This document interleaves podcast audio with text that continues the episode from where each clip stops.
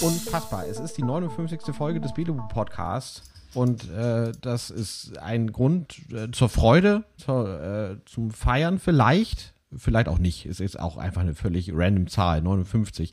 59 Mal habe ich euch schon begrüßt in unserem Podcast. Mit uns meine ich äh, mich selber Tim und mir gegenüber Benny. Hallo Benny. Hallo. Na, Na du, was macht die Kunst? kleiner Racker. die Kunst. Die Kunst, was macht die Kunst? Große Frage gleich zu Beginn. Ja, echt, was macht die Kunst? Äh, ich habe äh, gestern Abend eine interessante Netflix-Doku über den größten Kunstdiebstahl aller Zeiten gesehen.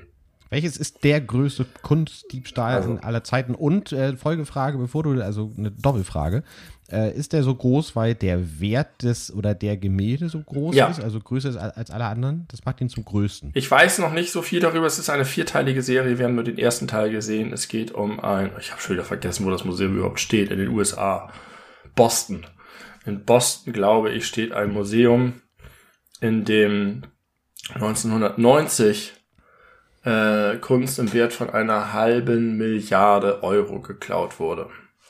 Und der ganze Fall ist extrem mysteriös, weil ja, ich muss das jetzt nicht nacherzählen, aber ich, wir haben sehr, sehr random was gesucht bei Netflix und alle Dokus waren entweder so Improve Your Life, Feel Free, atme den, die, die Luft der weiten Welt und radle um dein Leben und entdecke dich und dein Inneres, also diese ganzen Lebensimprovement-Sachen und sei, sei jemand anderes, als der du bist. Oder die ganzen, äh, ist die Natur nicht schön und geht die Natur nicht zugrunde. 90% aller Dokus waren aus diesen beiden Kategorien und beides wollten wir nicht. Und dann sind wir bei, hier ist die Story über den fettesten Kunstraub der Geschichte. Da dachten wir, cool, das gucken wir. Sehr interessant, weil offenbar ist der Rhythmus, äh, nicht der Rhythmus, der Algorithmus äh, der Meinung, dass ihr das äh, interessant und gut finden könntet, diese ganzen woken äh, Dokus, weil wenn ich bei Netflix nach Dokus gucke, sehe ich fast nur True Crime. Ja, ich weiß nicht, wie viele Dokus es tatsächlich gibt, aber wir haben sehr lange geguckt. Aber ja klar, wir haben ja auch gerade hier David Attenborough gesehen, hatte ich ja erzählt. Ja, Kann schon sein. Ähm, das war unterhaltsam und interessant und wir gucken das vielleicht weiter. Das macht die Kunst. das macht die Kunst. Sehr schön. Und wie geht es dir? Mir geht es äh, gut. Ich habe einen sehr anstrengenden Tag bei der Arbeit oder zurzeit eine sehr anstrengende Zeit bei der Arbeit. Aber ansonsten bin ich guter Dinge vom Grün der Natur, von sinkenden Inzidenzen, von ähm, positivem Ausblick auf die Zukunft. Auf die nähere Zukunft, sag ich mal. Nicht auf die fernere, da werden wir alle in der Apokalypse untergehen. Sieben Meter Wasserspiegel habe ich heute gelesen, das Grönland-Eis schmilzt weg und als ist schon unumkehrbar und wir werden alle sterben. Ja, und gleichzeitig Dürre äh, seit Jahren schon. Und das ist ja der neueste Spaß der Verschwörungstheoretiker-Bubble. Äh, die Wahnsinnigen machen jetzt aus der drohenden Wasserknappheit aufgrund des Klimawandels ein von der Regierung extra fingierte äh, Knappheit, äh, Knappheit, um ihre Notstandsgesetze weiter aufrechterhalten zu können. Hm, Von einer äh, Krise in die nächste, so. Äh, Genau, es wird ja jetzt schon vor dem nächsten Klimalockdown gewarnt. Ja. Ach, Und, das wusste äh, ich nicht. Interessant. Ich habe nur ja, gesehen, doch. dass, dass die, die, die Behörden jetzt Alarm schlagen, dass wir uns langsam Gedanken machen müssen und dass es ein Investitionsprogramm gibt, um äh, marode Brunnen und äh, Wasserauffangbecken und was weiß ich alle instand zu setzen und so. Ja, das wird nicht schön, sag ich dir. Die, die, die besten Jahre der Menschheit sind vorbei. Das weiß ich nicht. Ob man das so unterschreiben kann. Wie geht's dir denn? Äh, mir geht's gut, vielen Dank. Ich bin äh, sehr in den Genuss der verkürzten Arbeitswochen gekommen. Äh, es ist ja auch nicht so lange her, dass ich Urlaub hatte. Dann gab es jetzt, äh, ja, was war denn das? Äh, Christi Himmelfahrt. Äh, danach so, so eine Art Brückentag. Das war wunderbar. Und deswegen, das habe ich immer noch in den Knochen. Die, die Entspannung des langen Wochenendes. Das nächste kommt. Pfingstmontag. Genau, denn heute, mein lieber Benny, du wirst es dich fragen, wenn du in vier Monaten diese Folge hörst, was war denn das eigentlich für ein Datum, wo die beiden Racker aufgenommen haben? Es ist der 18. Mai. Und zwar 21.05 Uhr am Abend. Du bist mir natürlich bei Skype zugeschaltet, äh, wie man schon der unterschiedlichen Mikrofonausstattung hört. Und äh, Verschwörungstheoretiker. Moment, Moment, Moment. All das hast du eben gesagt, um Kontext zu schaffen. Denn kein Kontext schaffen ohne explizite Erwähnung des Wortes Kontext. Ach, das hätte man jetzt auch mal äh, hinter, Nee. uns, hinter sich. Nee? Das ist jetzt eine Tradition und dieser Podcast hat ein Wiedererkennungsmerkmal mehr. Okay, das hält die Leute bei der Stange, die jetzt schon seit 59 Folgen hier einschalten. Ja, wir halten euch die Stange. Wir halten euch die Stange. Äh, wobei ich das am Anfang eigentlich gar nicht gemacht habe. Das kam erst später dazu. Weil Richtig. wir entwickeln uns und dann kann man das ja auch mal weiterentwickeln durch Verkürzung und Verknappung. Meinst Aber du? So muss wie, auch nicht. so wie die Regierung mit dem Wasser. Machen wir das mit dem Wort Kontext. Mit demselben Ziel auch. Perfekte Analogie. ähm, apropos Verschwörungstheoretiker-Bubble. Ich mache mir Sorgen um Laura Müller. Laura Müller ist die Freundin vom Wendler. Frau, Frau. Entschuldigung. Und ähm, ja, die hat aber, äh, also jetzt ist mein Wissensstand von, von vor ungefähr zwei Wochen, aber die hat seit dem 27. Februar nichts mehr bei Instagram gepostet. Oh oh. Das ist nicht gut, Aber sie hat das Angebot von Olli Schulz, sich jederzeit an sie zu wenden, wenn sie Probleme hat. wenn sie, wenn sie Hilfe. äh, braucht. Vielleicht hat Olli Schulz sie in so eine Art äh, privates Zeugenschutzprogramm irgendwo gebracht. Er hat gerade ganz frisch bei Fest und Flauschig erzählt, dass er jetzt eine Katze geerbt habe, die Kugel heißt. Cool? Er muss Kugel, äh, Kugel, wie so eine Bohnenkugel. Kugel. Ja, Und äh, vielleicht ist das nur ein Synonym für Laura Müller. siehst du? Das kann gut sein. Das, das kann gut sein. Er sagt, er habe sie geerbt. Äh, kurzer Callback.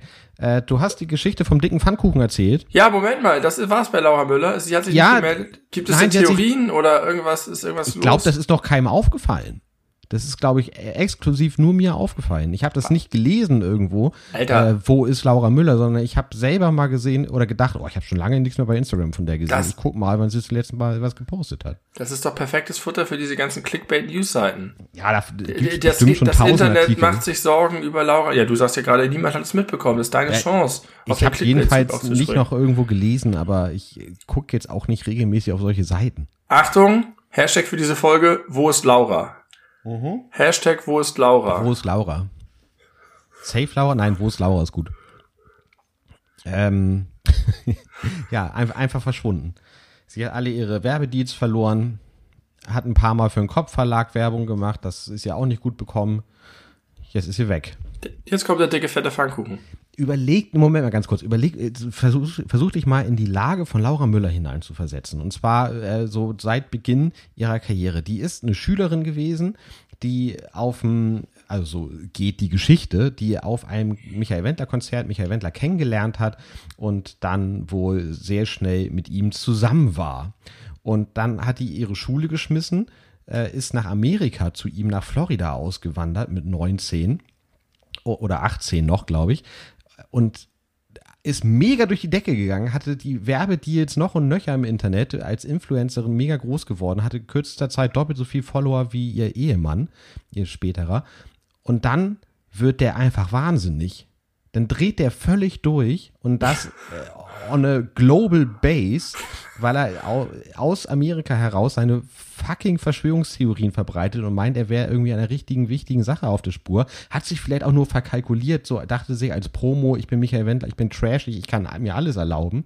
Hat sich da aber völlig verrannt und steckt da mittendrin und alles bei ihr ist vorbei. Die wird, die Frau hat keine Karriere mehr. Die hat auch keine Zukunft in diesem Business. Hat sie denn Aus- immer Außer noch, sie sagt sich krass von ihm los oder so öffentlich. weiß ich nicht, ist das ihren Influencer nicht vielleicht egal? Sind die nicht irgendwie weiterhin treu?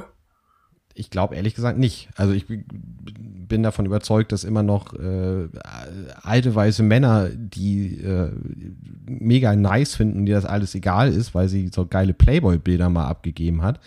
Aber ich glaube, so im Großen und Ganzen, mit der will doch niemand mehr zusammenarbeiten jetzt. Hm. Der gibt doch keiner mehr Geld. Ja, dumm gelaufen. Trotzdem. Wo ist Laura? Wenn ihr sie gesehen habt, schreibt an uns, die beleuchteten Brüder. Wir vermitteln dann. Wir, ja, vielleicht, vielleicht können wir hier. Wir vermitteln an Olli Schulz. Der hat Connection in die Helferbubble. Also, der dicke Pfannkuchen. Äh, kurze An Anmerkung von Melly the Warrior. Äh, du hast gesagt, der dicke Pfannkuchen äh, geht raus aus dem Fenster und wird dann irgendwann vom Schwein gefressen. Ja. Aber tatsächlich lässt sich der Pfannkuchen freiwillig von armen Kindern essen. Nein. Sie hat mir eine, ein, ein, ein YouTube-Link geschickt, wo diese Geschichte illustriert vorgetragen wird. Und da ist das so. Das ist die Hippie-Version vom dicken fetten Pfannkuchen. Ich, also auf jeden Fall. äh, Ich sehe ich seh das Bild Geschichte vor draus. mir, wie das Schwein, er dem Schwein auf der Nase tanzt, und das Schwein und schnappt es weg. Aber gibt er nicht einfach vielen Leuten was zu essen? Ich habe es leider nicht ganz geguckt, aber äh, so ins Ende reingescrollt. Es war nur. Nein, nein, nein, er entkommt allen. Ja, dann vielleicht kriegt das Schwein ein bisschen was und danach lässt er sich von den Kindern essen. Nee. Nee, nee, das ist das Bezug Okay, Melly, bitte. Ich habe hier den ganzen Text. Ach, du hast. Ah, Das, okay. scheiße, hier steht es. Ha! Ich bin drei ollen Weibern entlaufen. Häschen Langwolf, Graufspelz, Zicke, Langbart, Pferd, Plattfuß und soll dir Sau, Ringelschwanz nicht entlaufen. Und ist im Entlaufen. Und dann kommen die Kinder und sagen, wir haben den ganzen noch nichts gegessen. Da sprang der dicke, fette Pfannkuchen den Kindern in den Korb und ließ sich von ihnen essen. Ich muss sagen, es ist eine plausiblere Pointe für die Geschichte. Absolut. Das ist nämlich meine, meine Grundaussage, die ich eigentlich noch droppen wollte. Die Geschichte ist bei Weib nicht mehr so düster. Also, es ist so, dass die Sau das letzte ist. Also das letzte Tier, dem der Pfannkuchen offensichtlich entkommt, laut märchenstern.de. Aber es wundert mich sehr. Das, ich kenne die Geschichte sehr gut, also ich habe die sehr viel gelesen als Kind und das wäre mir völlig neu. Ich frag, ich kann mir nicht vorstellen, dass es davon mehrere Versionen gibt. Es muss einfach nicht. mein Gehirn sein. Aber, weiterer Callback, meine Mama hat äh, geschrieben, Zuschauerbrief. Äh. Hallo Mama. Schön, dass du immer noch nicht die Podcast-Folge in der richtigen Reihenfolge hörst, aber macht nichts. Ähm, sie hat was zum Thema Ente Bente zu sagen. Korrekt ist, dass es eine Figur aus der dicke, fette Pfannkuchen ist. Dann wurde vor Jahrzehnten Papas Weindekantiergefäß wegen der Form Ente Bente genannt und dann wurde sie bis heute die Bezeichnung für den Kloreiniger, die WC-Ente. Also ich habe ja mittlerweile den Verdacht, dass du hier so viele äh, intime Familieninfos droppen möchtest, in der Hoffnung, dass irgendein findiger Hörer da draußen zweiter Thomas Mann ist und die Buddenbrooks 2 aber mit deiner Familie macht. Also, die Person, die sich am meisten über die familieninterne Droppung beschwert hat, war meine Mama. Und wenn die jetzt sowas schreibt hier und ich das hier vorlese, dann al- als das alleine schon so eine Art subversive, ich weiß nicht, was es ist, aber es gefällt mir.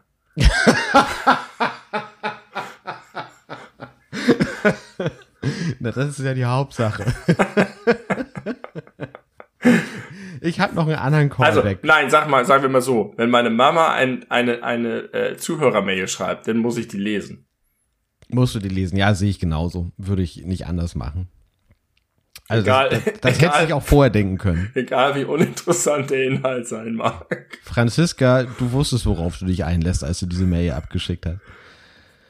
Hi, hi, hi. Ähm, Callback. Äh, noch ein Callback. Und zwar ähm, hast, hattest du äh, über deinen abgelaufenen Personalausweis geredet und äh, darüber, wie irrsinnig das ist, dass dir das damals so vorkam, wie ich musste es niemals wieder verlängern, weil es ist so weit in der Zukunft und so weiter, nicht? Und dann hast du noch so aufgezählt, ich habe auch keinen Reisepass und keinen Führerschein. Und da ist mir aufgefallen, das wusste ich, das war mir aber gar nicht so bewusst, als ich das gehört habe, ist mir das eingefallen. Führerscheine müssen niemals verlängert werden. Wie seltsam ist das denn? Super weird. Und es Es gibt immer wieder Diskussionen darum, ob das nicht Unsinn ist und ob man nicht im Alter den auffrischen müsste. Ja, exakt, genau darauf wollte ich hinaus. Also erstmal Leute, die irgendwie aus unserer Elterngeneration sind, haben ganz häufig noch diesen klassischen Lappen, also diesen Ja. Zum Aufklappen, der meistens schon echt nicht mehr gut aussieht. Ähm, und ein Foto von 1971. Und Ja. das gilt noch. Wie kann das in Deutschland sein, im Bürokratieland Number One? Das Ja, ist doch unfassbar. Deutschland ist noch mehr als Bürokratieland Number One, Autofahrerland Number One. Und was dem Texaner seine abgesägte Schrotflinte ist, ist dem Deutschen sein Führerschein und Auto. Und ähm, da hört die Bürokratie dann auf. Ja, aber das ist doch, das ist doch eigentlich nicht mm, zu verantworten. Auch, dass du, egal wann du deinen Führerschein machst, Du musst nur einmal vorher einen Sehtest machen, um zu gucken, ob du eine Brille brauchst oder nicht. Das kann es doch auch nicht sein. Erstens, Fun Fact, ich bin durch meinen ersten Sehtest für den Führerschein durchgefallen, hab den dann aber nicht abgegeben, sondern einfach woanders nochmal gemacht, hab den dann bestanden und hab das abgegeben und darf deswegen mein Leben lang ohne Brille Auto fahren. Erstaunlich. Aber ich gehe irgendwie davon aus, also ja, es ist merkwürdig, aber ich sehe da nicht so sehr die praktische Gefahr, weil ich glaube, dass jemand, der eine Brille zum Autofahren braucht, auch einfach eine Brille hat, weil er sie auch sonst einfach braucht. Aber manchmal merkt man sowas erst sehr spät, dass man überhaupt eine braucht, weil einem das alles normal vorkommt. das stimmt. Ganz normal, dass ich die Autos erst viel zu spät sehe und das Reh immer überfahre. ja, du hast recht. Ja, das ist mir noch eingefallen. Hab mich ein bisschen geärgert, dass ich das da nicht erwähnt habe. Es gibt noch einen weiteren Callback von deiner Seite, den du bisher unterschlagen hast, oder eine Zuschauerzuschrift. Nämlich von ähm, unserem Superfan Anne. ja, das darfst du gerne machen. Ich habe es ja extra weitergeleitet. Dann erzähle ich dir einen kleinen Fun-Fact dazu. Die nicht mehr Hardcore-Fan Anne genannt werden möchte. Ja. Du kannst ja was anderes aus einem Turbo-Fan. Turbo-Fan finde ich gut. Turbo-Fan Anne. Turbo-Fan Anne. Weil Hardcore, nee, lieber nicht. Aber da habe ich mich ein bisschen auch gefragt, ob der erweiterte, die erweiterte Bedeutung des Begriffs Hardcore Anne geläufig ist. Wahrscheinlich nicht, oder zumindest sind die ersten Assoziationen in Richtung Pornoindustrie, so habe ich es jetzt interpretiert. Ja, jetzt erzähl doch mal den Zuschauern den Call, äh, den, äh, den, die Rückmeldung. War es das? Ach nein, es war noch mehr als das. Das war, das war nur der Annex dieser Meldung, ne? Ja, habe ich vergessen. ja, ich dachte, darauf wolltest du es explizit hinaus. Ja, es also, war irgendwie nett. Es war sehr schön, glaube ich. Weiß nicht. Ach doch, ich hab's hier. Ich hab's hier. Achtung. Ähm, Moment, spielst du das jetzt ab? Ich weiß nicht, ob ihr das recht ist. Ach so, nein, ich spiel's nicht. Ja, das war eine Audionachricht. Ja. ja dann dann habe ich habe ich vergessen. Tut mir leid, Anne. Ei, ei, ei, ei, ei. Ich habe ich hab, ich hab hier die andere, die du noch geschickt hast von Instagram äh, die nochmal sehr gelobt hat, unsere Folge mit Benno. Ja. War, war, war eine gute Folge. Liebe Grüße an Dada. Okay. Ähm, nee, nicht, also, das war nicht Dada. War nicht von Dada? Das war Mandy. Mandy. Mandy war jetzt viel zu interessiert, welchen Namen die Hühner haben. Ja, hat sie rausgefunden mittlerweile. Ja. Geht's den, geht's den Hühnern gut? Hallo Mandy übrigens. Den Hühnern geht es gut. Wirklich ja? sehr viel besser. Man merkt es mit jeder Woche, äh, dass es ihnen besser geht, ja ist richtig schön anzusehen. Manchmal macht, macht ein Mikrofon so ganz komische, so, so Soundveränderer. Das ist ja. ganz komisch. Das habe ich neulich auch schon gehört. Ich hoffe, dass das nicht auf der Aufnahme ist. Ist es. Habe ich schon mehrfach, mehrfach gehört. Ich verstehe das nicht. Das ist so, so merkwürdig alles. Ich kann es mir alles nicht erklären. Jetzt wolltest du noch was zu unserem Turbofan alles ja, Du hast das Thema äh, angemerkt. Ich, wollt, ich will jetzt gar nicht mehr über Rückmeldungen sprechen. Es war eine liebe Rückmeldung und äh, äh, alles andere würde jetzt zu weit führen. Gut. Ähm, ganz kurz. Ich, hab, ich möchte eigentlich jede Folge mindestens einmal über Hans-Georg Maaßen sprechen seit einiger Zeit. Und dann so auch heute wieder. Bist du bereit für Maaßen-Content? ja. ja. Der Maaßen der Woche der mal. Wir sind kein wöchentlicher Podcast. Mist. Der zweiwöchige Maßen. Ich muss mir doch irgendein Wortspiel mit Maßen ausdenken. Über alle Maßen oder so ähnlich. Alles über Maßen. Ähm, hast du das gesehen? Dieses Video von mittlerweile, keine Ahnung, einer Woche oder so, wo er in irgendeinem so alternative Fakten-News-Medium interviewt wurde? Nein. Und ähm, bezogen auf die, auf, auf ja, die Klimapolitik äh, der Deutschen Bundesrepublik, da hat er gesagt, sinngemäß, ähm, ja, Deutschland könnte gar nicht die ganze, das ganze Weltklima retten. Das würde überhaupt nicht funktionieren. Wir haben nur irgendwie zwei Prozent des CO2-Ausstoßes weltweit, da, da, da, da, da, was man halt immer so hört. Äh, und dann hat er halt gesagt, äh, Außerdem hat Deutschland schon zweimal versucht, die Welt zu retten und es ja. ist nie gut ausgegangen. Ist der eigentlich völlig ja. bescheuert oder was? Ist er. Es ist ähm, jedes Mal schiefgegangen, hat er gesagt. Schiefgegangen. Zwei ja. Weltkriege von Deutschland ausgelöst sind schiefgegangen. Habe ich gehört, aber ich habe nicht den Ausschnitt selber gesehen. Ähm, ja, da kann er sich eigentlich kaum noch rausreden. Aber Armin Laschet versucht es ganz fleißig, äh, ihn da rauszukriegen. Also man kann es natürlich äh, mit dem Augenzwinkern sagen, so nach dem Motto, ja, da kann man mal sehen, was man davon hat, wenn man so, so scheiße ist wie, wie die kriegstreibenden Deutschen der Vergangenheit. Äh, das war ja überhaupt nicht seine Aussage. Nee, es ist über alle Maßen daneben. Absolut. Meine Herren. Man wundert sich ein bisschen, weil man, ich habe schon das Gefühl, wenn sie damit oder wenn er versucht, die rechte Flanke einzufangen und an die CDU zu binden, dann, dann schafft er das schon ganz gut, einfach durch alles das, was er bisher gemacht hat. Dann braucht er nicht noch so ein Overachiever zu sein am rechten Rand. Also es würde vielleicht reichen, wenn er einfach nur er selber, aber vielleicht ist er das einfach. Das Wahnsinn, wie der in diese Position gekommen ist, oder? Ja, und vor allem, was hat der vorher gemacht? Also ja, er war, er war Chef vom deutschen Verfassungsschutz, aber jahrelang. Und ja. äh, was hat er da gemacht? Also wie hat er gearbeitet? Wie ist er morgens zur Arbeit gegangen? Was waren seine Ziele? Wie hat er seine Behörde geführt? Das würde mich wirklich mal interessieren. Also, ich weiß es nicht. Man hat ja aber wirklich wenig über ihn vorher gehört. Und auch jetzt im Nachhinein irgendwie keine großen Skandale gehört. Angeblich war er ja tatsächlich auch bei seinen Mitarbeitern sehr, sehr anerkannt. Ich weiß es nicht. Vielleicht hat er sich einfach jetzt gedacht, nachdem er diese Behörde irgendwie einigermaßen geführt hat, als Verwaltungstyp, jetzt hau ich nochmal richtig auf die Kacke. Jetzt mache ich nochmal eine zweite Karriere. Ich Eis wundere mich trotzdem, außen. Dass die CDU auch heute immer noch also ich weiß einfach nicht, warum er nicht in der AfD ist, außer es ist halt rein, einfach nur rein strategisch, weil er sagt, in der CDU, der, da, der, in der AfD hätte er die Karriere niemals hingelegt. Und ähm, aber wenn der jetzt rüberwechseln würde, ne, das ist so, als als äh, wie damals Hulk Hogan von der WWF zur WCW gewechselt ist, der hätte äh, instant wäre der auf Augenhöhe mit Höcke. Ja. Safe. Ja. Krass, Alter. Ah, okay äh, ja, Maßen. Was für ein Arsch. also, tut mir leid. Das ist einfach kein guter Kerl. Du bist voll fasziniert davon. Ja, na klar. Du gar nicht? Die, die, diese, diese, vor allem, also es ist ja, es, es funktioniert ja als News so gut, weil diese, äh, diese, diese Ausreißer in die eine oder andere Richtung, meistens ist es die rechte Richtung, eigentlich ist es immer die rechte Richtung, äh, das ist ja irgendwie, das hat ja krassen Nachrichtenwert, also so gefühlt, wenn man sich so die Medien anguckt. Alles, was Maaßen macht, wird sofort ja, thematisiert. Alles, was Palmer macht, wird sofort thematisiert. Wagenknecht sofort Sarrazin. Sarrazin. Äh, jede Damals. Partei hat so, äh, hat so ihre, ihre Gockel. Kubiki. Entschuldige mal. Das ist, das geht gar nicht. Nein, ich weiß. Liebe Wolf. Aber auch das ist schon ein ziemlicher Sack, muss man sagen. Ähm, ich mag den.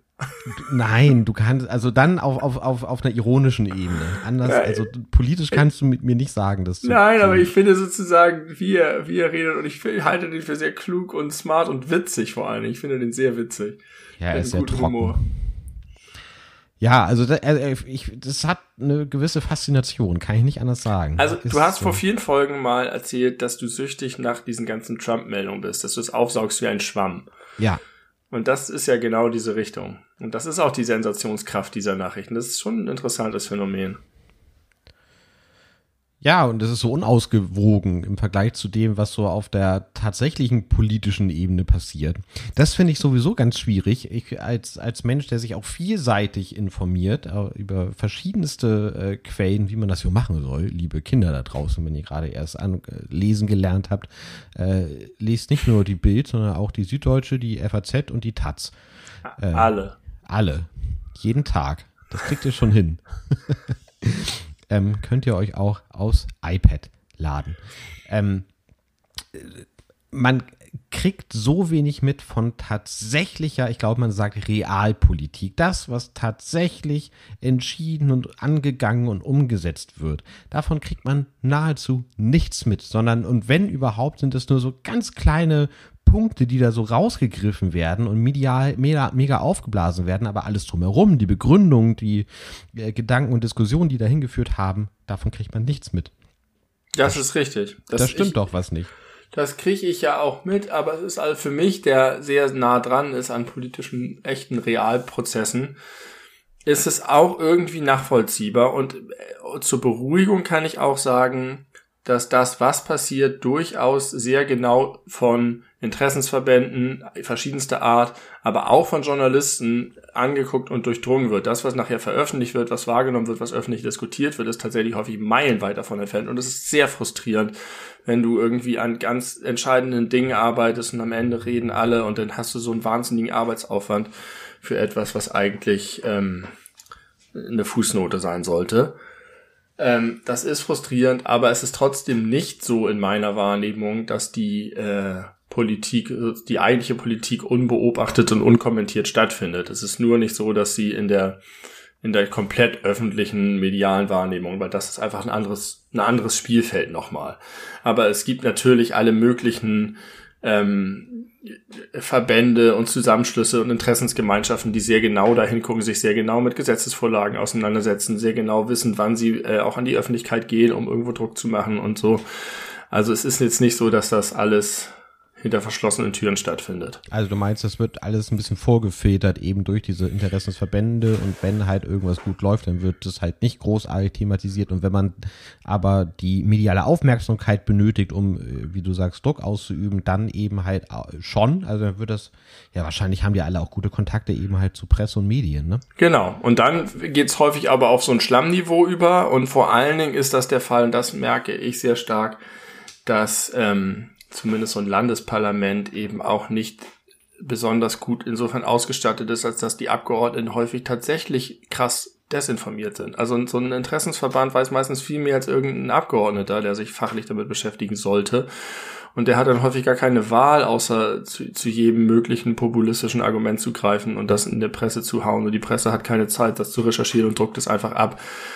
Und deswegen finden, also je näher man an einem Thema dran ist, desto mehr kann man eigentlich nur den Kopf schütteln über das, was dazu in der Öffentlichkeit geschrieben wird. das ist für mich sehr schwierig, weil ich halt in allen möglichen Bereichen auf die Presse angewiesen bin und da meine Informationen herhole.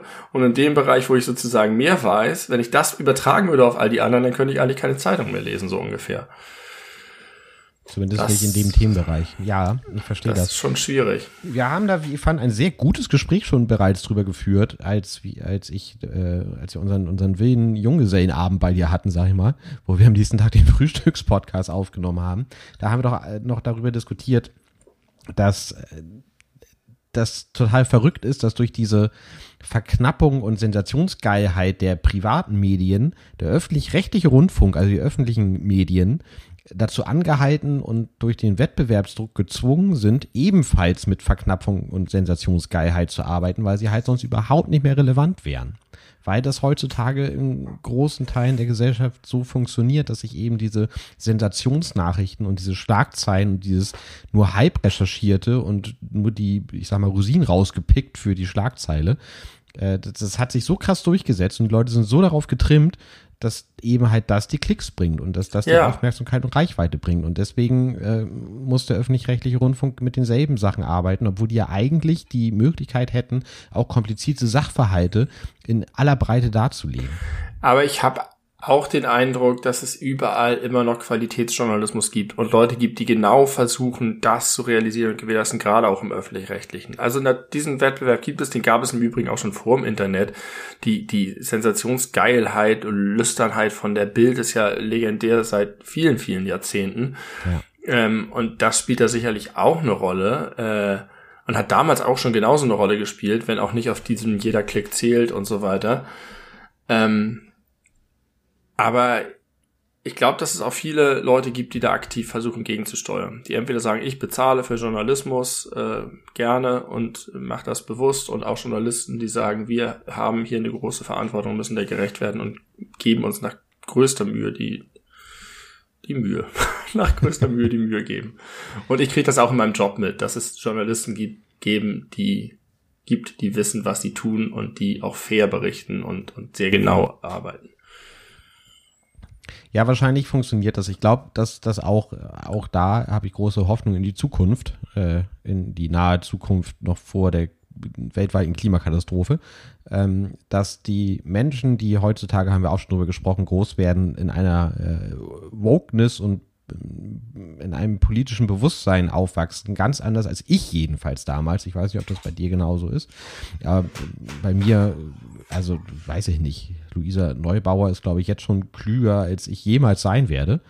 Und das äh, finde ich ganz beeindruckend. Und das steht für mich so für die junge nachfolgende Generation, die mir große Hoffnung macht, dass das in Zukunft sich alles zum Besseren wendet.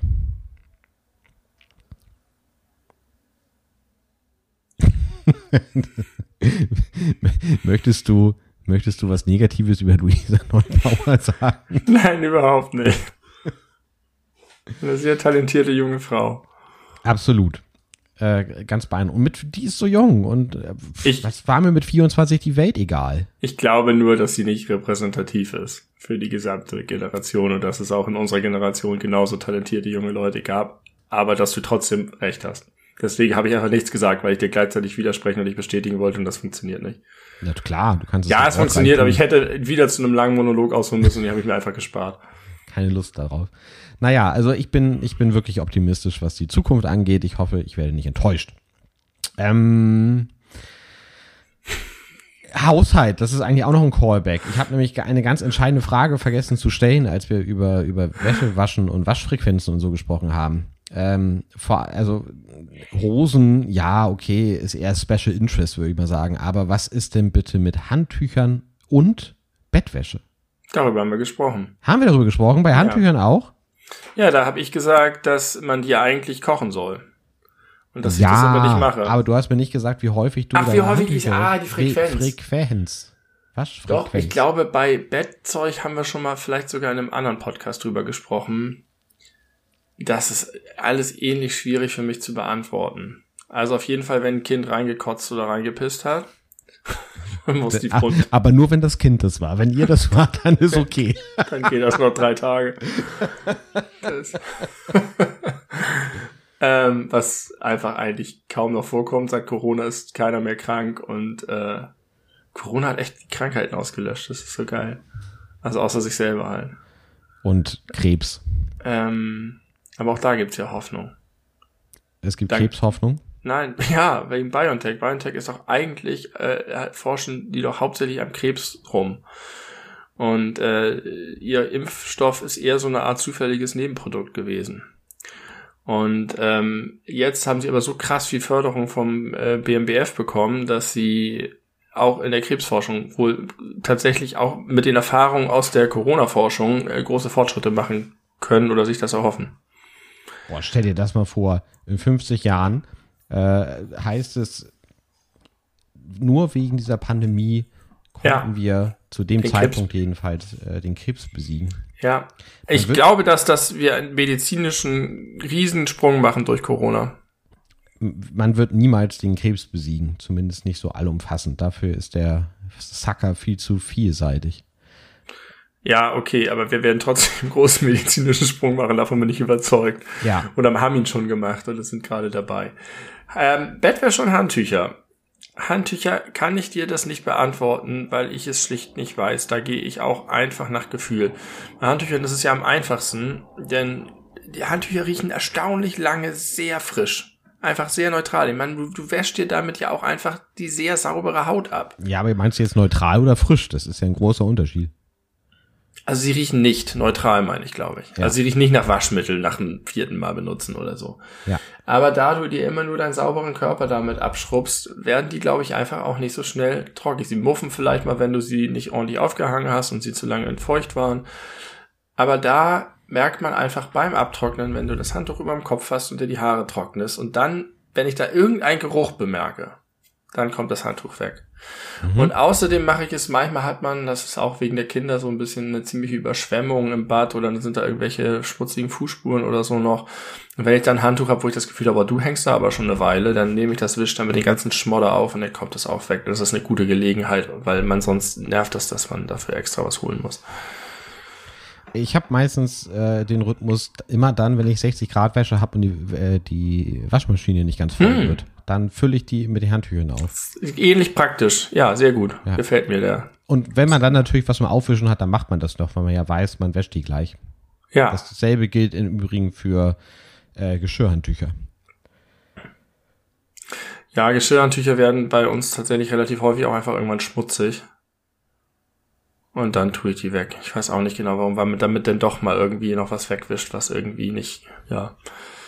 Geschirrtücher sind geil, ich liebe die Dinger. Ja, aber da, da gibt es sehr große Unterschiede, und Natur. Allerdings. Es gibt richtig, also es gibt wirklich, also ich sage, ich würde sagen, es gibt Geschirrhandtücher, die machen dich aktiv unglücklich, weil sie so Ja. scheiße sind. Zum Beispiel, weil sie viel zu dünn sind. Ja, genau. Oder weil sie, wenn man sie zu wirklich zum Abtrocknen benutzt, nach äh, drei Tellern selber so fucking durchnässt sind, dass sie nichts mehr trocknen. Das Ja. ist auch ein richtiger Abfuck. Richtig. Und es geht auch, geht auch gar nicht diese, ähm, die haben so eine komische Struktur, die sind so vielleicht so ein bisschen geriffelt oder so, ich weiß es nicht genau, die gar keine Feuchtigkeit aufnehmen.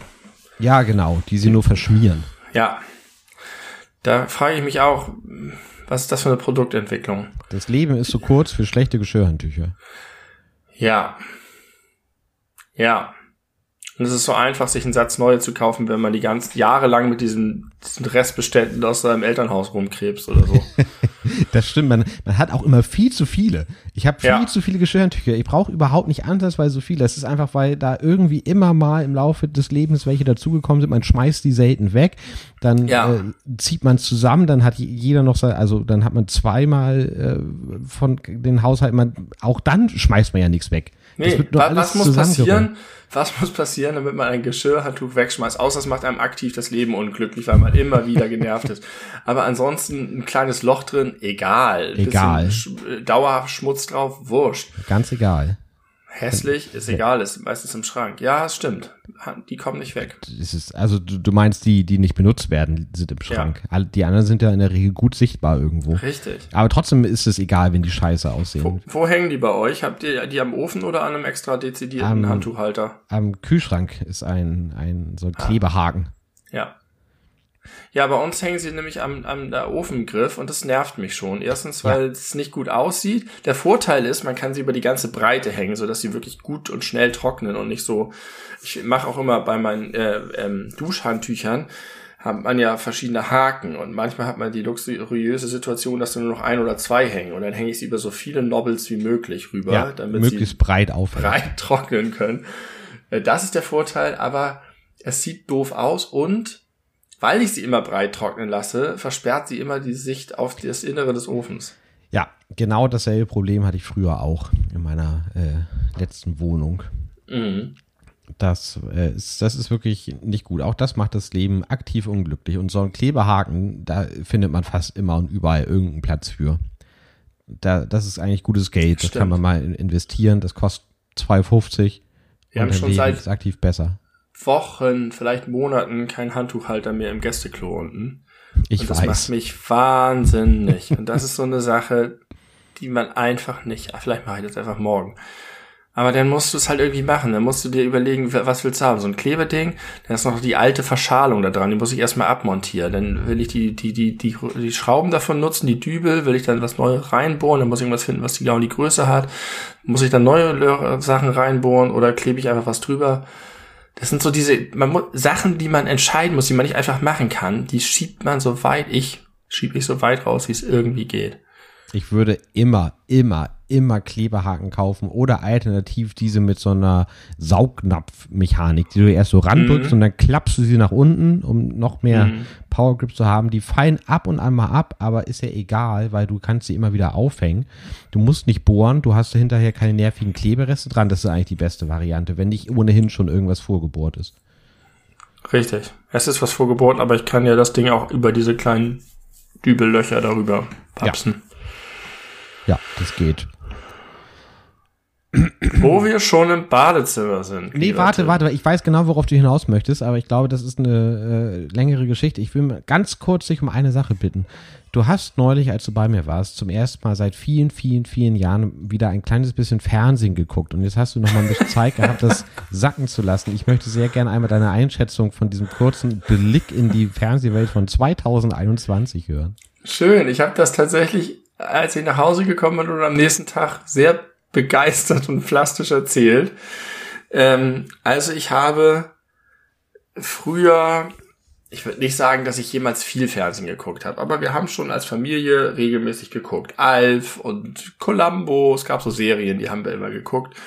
Und ähm, später dann auch, meine damalige Freundin hatte ein großes Fable für sämtliche Trash-TV-Sendungen. Ähm, auch da einfach dieses Gefühl, nachmittags, früh abends auf dem Sofa zu sitzen und sich so durch die Kanäle zu klicken und man kennt die Sendung, man kennt die, die Werbeblöcke, man kennt die Trailer und die Art, wie alles gemacht ist. Und als ich bei dir war, habe ich erst so richtig gemerkt, wie sehr ich das verinnerlicht habe. Denn, und das war die große Überraschung, das Fernsehen im Jahr 2021 hat sich, zumindest die 10 Minuten Vox, die ich gesehen habe, so doll angefühlt wie das Fernsehen in den späten 90ern und frühen 2000ern. Äh, die Werbeblöcke, die, die, Werbung war identisch gefilmt. Die Frau, die, die mit dem Schulterblick, die Werbung für die, das Haarfärbemittel oder sowas und wie die Haare gefilmt sind ähm, wie die Sprecher sind, wie die Schauspieler gecastet sind, wie die Einstellungen sind und dann auch, wir haben gesehen äh, First Dates, ich glaube, darüber hast du schon mal im Podcast berichtet. Schon mehrfach, ich liebe es. Ähm, äh, das haben wir gesehen und auch da die Kameraeinstellung und wie die miteinander geredet haben, hat mich ganz doll an Big Brother zum Beispiel erinnert, an, an auch wie die Schnitte gesetzt sind wo ich das, wo mir zum ersten Mal so aufgegangen ist, dass das ein offensichtlich ein krass produzierbares Handwerk ist, wie all diese Dinge produziert werden. Dann kam äh, ein Trailer für der Mai bei Vox mit den verschiedenen Sendungen, die es so gibt. Und auch diese Art, einen Trailer zusammenzuschneiden, war, es ist erstaunlich gewesen, wie krass es stehen geblieben sind. Und wir haben darüber gesprochen und deine Theorie war, ähm, oder ich glaube die Theorie deiner Freundin, dass einfach die Leute mitgewachsen sind und dass einfach keine neuen Zuschauer dazukommen und die Leute gucken weiterhin das, was sie gewohnt sind, so wie sie auch, dass ihr Wohnzimmer mit ihnen um sie herum identisch aussieht wie vor 15 Jahren. Aber das bedeutet ja auch, dass die Leute, die nachwachsen in der Industrie, das einfach so übernehmen. Wie sie es gelernt haben. In der Industrie, haben. ja, wahrscheinlich, weil sie aber immer noch feststellen, dass das immer noch das ist, was gut ankommt. Ja, man muss aber auch ganz ehrlich sagen, dass es äh, das Vox vielleicht auch nicht so das beste Anschauungsmaterial für modernes Fernsehen ist, sondern das da, mag sein. da wäre ja. vielleicht ein ZDF Neo oder auch ein Pro7 heutzutage ja, okay. äh, schon, schon wirklich weiter. Aber die Werbeblöcke sind die, die mich am meisten erstaunt haben. Ja, das stimmt. Und das fand ich deswegen so krass, weil früher wusste ich genau, das ist Werbung aus den 80ern. Man hat so genau vor Augen, welche Art von Fruchteiswerbung in den 80ern versus Fruchteiswerbung in den 90ern. Es gab einen ganz bes besonderen Look und eine Textur der verschiedenen Jahrzehnte oder Äras, sag ich mal. Oh, hübsch. Und jetzt ist es einfach gleich geblieben. So ähnlich wie, wo wir schon als alte Leute kritisiert wurden, unsere Analyse zu Festivalbands oder meine Analyse zu Festivalbands. Ja, von mir wurdest du als alter Leut kritisiert. Ach so, okay. Ich war das.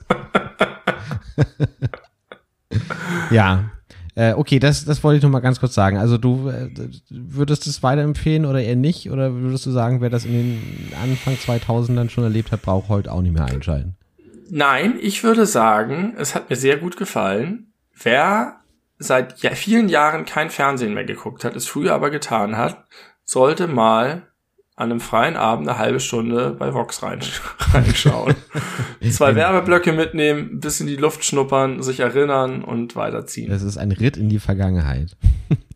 Für dich ja nicht, weil du ein Kontinuum hast. Ja, aber auch erst seit zwei Jahren oder zweieinhalb ja, okay. Jahren bald. Äh, das war vorher, äh, war ich da auf deinem Level.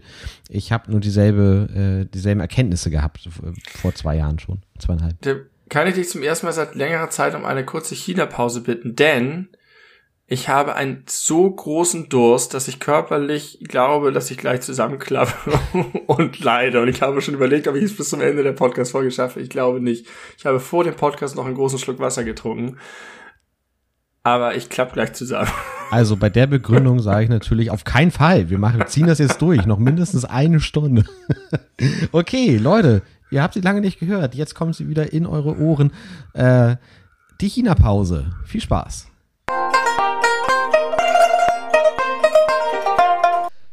Herzlich willkommen zurück nach der kleinen Pause. Für uns war sie etwas länger als für euch, aber auch nicht viel. Benny ist rehydriert. Äh, er ist jetzt noch bereit für die nächsten sechs Stunden Podcast-Aufnahme. Los geht's. rehydriert gefällt mir sehr gut. Wie bitte? Rehydriert gefällt mir sehr Rehydriert, gut. ja. Äh, Schöne so, Wortschöpfung. So kann man das sagen. Ist, glaube ich, nicht, nicht von mir. Das kann man durchaus, habe ich, hat man schon mal gehört. Also pass auf. Du hast eben schon äh, einleiten wollen zum, zum Thema Badezimmer oder du sagst, Badezimmer ist ein gutes Thema, wenn wir schon mal hier sind, dann haben wir noch mal einen kleinen, kleinen Abbieger gemacht. Aber jetzt werden wir genau ins Badezimmer einsteigen. Ähm, und zwar hat unser äh, guter lieber Hörer Lars uns die gute Frage gestellt, wie sind denn unsere Badezimmerroutinen oder Badezimmerrituale? Und da kann ich, glaube ich, unendlich viel zu, viel zu sagen, aber ich möchte, dass du beginnst mit deiner ersten Assoziation. Du hast auf jeden Fall mehr dazu zu sagen als ich. Ähm, wo fange ich an? Nimm uns doch mal mit in so einen morgendlichen, äh, du, du, musst zur Arbeit, möchtest vorher duschen. Wie sieht das dann aus? Ich bin, wenn ich jetzt mal, ich, ich kleide mal, klammer mal die Kinder komplett aus, denn die Kinder ja. haben tatsächlich mein gesamtes Badezimmerritual krass verändert. Erstens, ja. weil ich mich auch um die Kinder kümmere, zweitens, weil ich meinen eigenen Kram irgendwie so zwischenschiebe. Mhm. Während gerade vielleicht noch ein Kind irgendwie selber irgendwas macht, putze ich mir mal zwischendurch die Zähne und so weiter. Aber wenn ich mir jetzt mal vorstelle, die Kinder sind nicht da, niemand ist da, ich stehe morgens auf, ähm, dann ist, glaube ich, tatsächlich, wenn ich alles mache, mein erster Gang in die Dusche noch bevor du auf Toilette gehst? Das hat sich ein bisschen verändert. Früher hatte ich nicht den Zwang, morgens direkt auf Klo zu gehen. Das ist tatsächlich hinzugekommen. Äh, dass ich morgens erstmal einmal pinkel. Richtig. Das ist das Erste. Insgesamt bin ich sehr schnell im Bad. Ich halte mich nicht lange auf, ich halte mich nicht besonders gerne auf, es stört mich auch nicht, aber ich bin jetzt nicht so ein Badezimmer-Typ. Ich habe da auch nicht irgendwie so, ich mach's mir nicht irgendwie schön oder richte mir das aus oder muss irgendwie alles haben, sondern ich brauche ein Klo, dann gehe ich in die Dusche. Duschen mache ich einmal alles nass machen. Inzwischen habe ich so einen Ohrensäuberungsfetisch entwickelt. Ich muss immer mir ganz viel warmes Wasser in die Ohren sprudeln und versuchen, auch da, wenn da irgendwas drin ist, das noch rauszuholen. Ich weiß gar nicht, wieso das irgendwann dazu gekommen ist. Ich bin nass, dann mache ich, früher habe ich mich erst einschamponiert, dann das Shampoo abgemacht, dann den Körper eingeseift, dann das abgemacht. Das mache ich inzwischen in einem. Haben wir auch schon mal drüber geredet. Frage, braucht man überhaupt noch Duschgel? Ich mache das immer noch, auch wenn ich eigentlich nicht mehr wirklich dran glaube. Machst du das Wasser aus währenddessen, während des Schäumens? Auf jeden Fall mache ich das Wasser aus. Ich habe ja auch äh, keinen fest installierten Duschkopf. Ich nehme ihn immer in die Hand. Haben wir auch schon mal drüber ah, geredet. Ich ja, will gerne stimmt. überall hinkommen. Darüber haben wir schon länger geredet. Das kann ich jetzt abkürzen. Danach springe ich aus der Dusche raus, trockne mich ab. Wichtig. Inzwischen in der Dusche, ich habe ja leider eine Badewanne, in der ich dusche, in der Dusche die Haare abtrocknen und möglichst viel schon abtropfen lassen dann erst den Schritt hinaus machen, den Rest, erst den Rücken, hinten, hinterm Rücken und dann. Den Schritt nach draußen, machst du ja. den auf dem Badezimmervorleger mit deinen nassen Füßen? Ja. Oh. Wenn er da ist. und wenn er nicht insgesamt, da ist? Insgesamt bin ich ein ziemlicher Wassersplatterer. Es ist mir relativ egal, ob überall alles voller Wasser ist. Okay, habt ihr ein, ein, äh, ein Fenster im Badezimmer? Ja, das kann man aber zurzeit nicht öffnen. da ist irgendwas mit den Scharnieren kaputt, das muss erneuert werden. Ähm, manchmal dusche ich sehr, sehr gerne sehr heiß, sodass alles qualmt und dampft und man dann da wie so der Terminator aus der Kryokammer raus äh, stolziert. Ähm, ja, ich gehe auf den Vorleger, trockne mich zu Ende ab. Ich mag es allerdings gar nicht gerne mit nassen Füßen in die Socken zu gehen, deswegen müssen die Füße sehr trocken sein. Ähm, dann benutze ich Deo. Dann bürste ich mich. Und ich würde sagen, dass ich dann mich anziehe.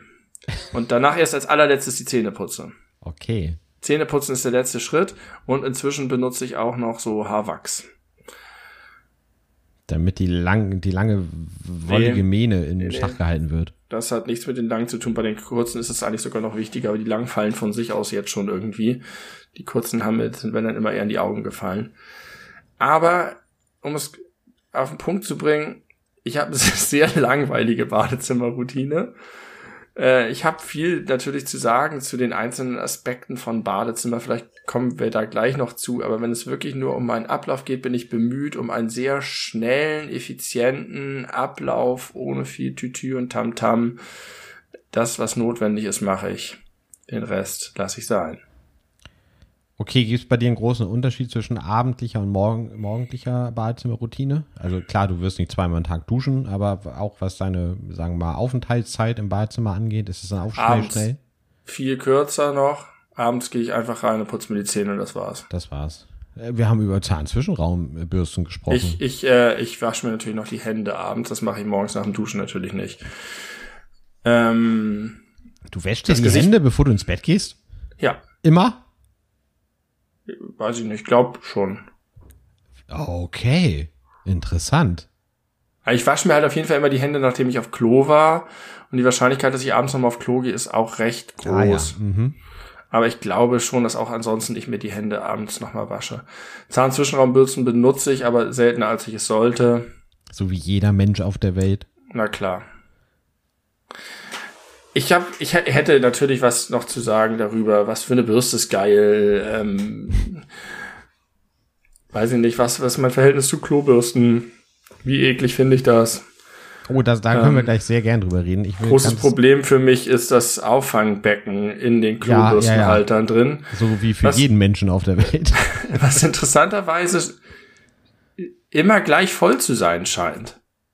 Da ist immer so eine kleine Pfütze drin. Oh, das ist interessant. Äh, Also, Moment. Also, mit, mit Einschränkung gebe ich dir recht. Manchmal äh, leert man das aus, indem man das in, in, in die Toilette reinschüttet, natürlich. Und dann habe ich das, das Gefühl, ist für eine Weile äh, nix. Dann kann man dabei zugucken, wie nach und nach der Pegel steigt, aber dann überste also steigt er nicht mehr höher. Aha.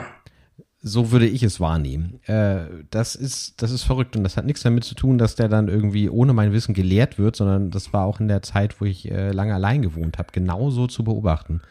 Auf jeden Fall mag ich das alles nicht. Ich finde Klobürsten auch tatsächlich an sich sogar, also unabhängig von, von Kot und was weiß ich, finde ich die unangenehm. Sogar wenn die neu im Laden sind, so diese, die, die, die Art der Borstigkeit, die sehr, sehr stabilen Borsten, die zur Seite geht, es wirkt immer auf mich irgendwie nicht, nicht gut. Hast du auch ein Klobürsten ge nicht. gesteigertes Problem mit, mit Klowasser, was da so unten drin schwimmt? Auch wenn es gerade frisch durchgespült ist? Nö, Das nicht. nö. Kann man das trinken? Das ist, äh, also eigentlich ist es Trinkwasser, was aber völlige Verschwendung ist. Es gibt, das ist mein großer Traum für dieses Haus, so geile Anlagen, bei die die so alles nutzen. Die nutzen Regenwasser, die die klären das eigene Wasser und bereiten es wieder auf.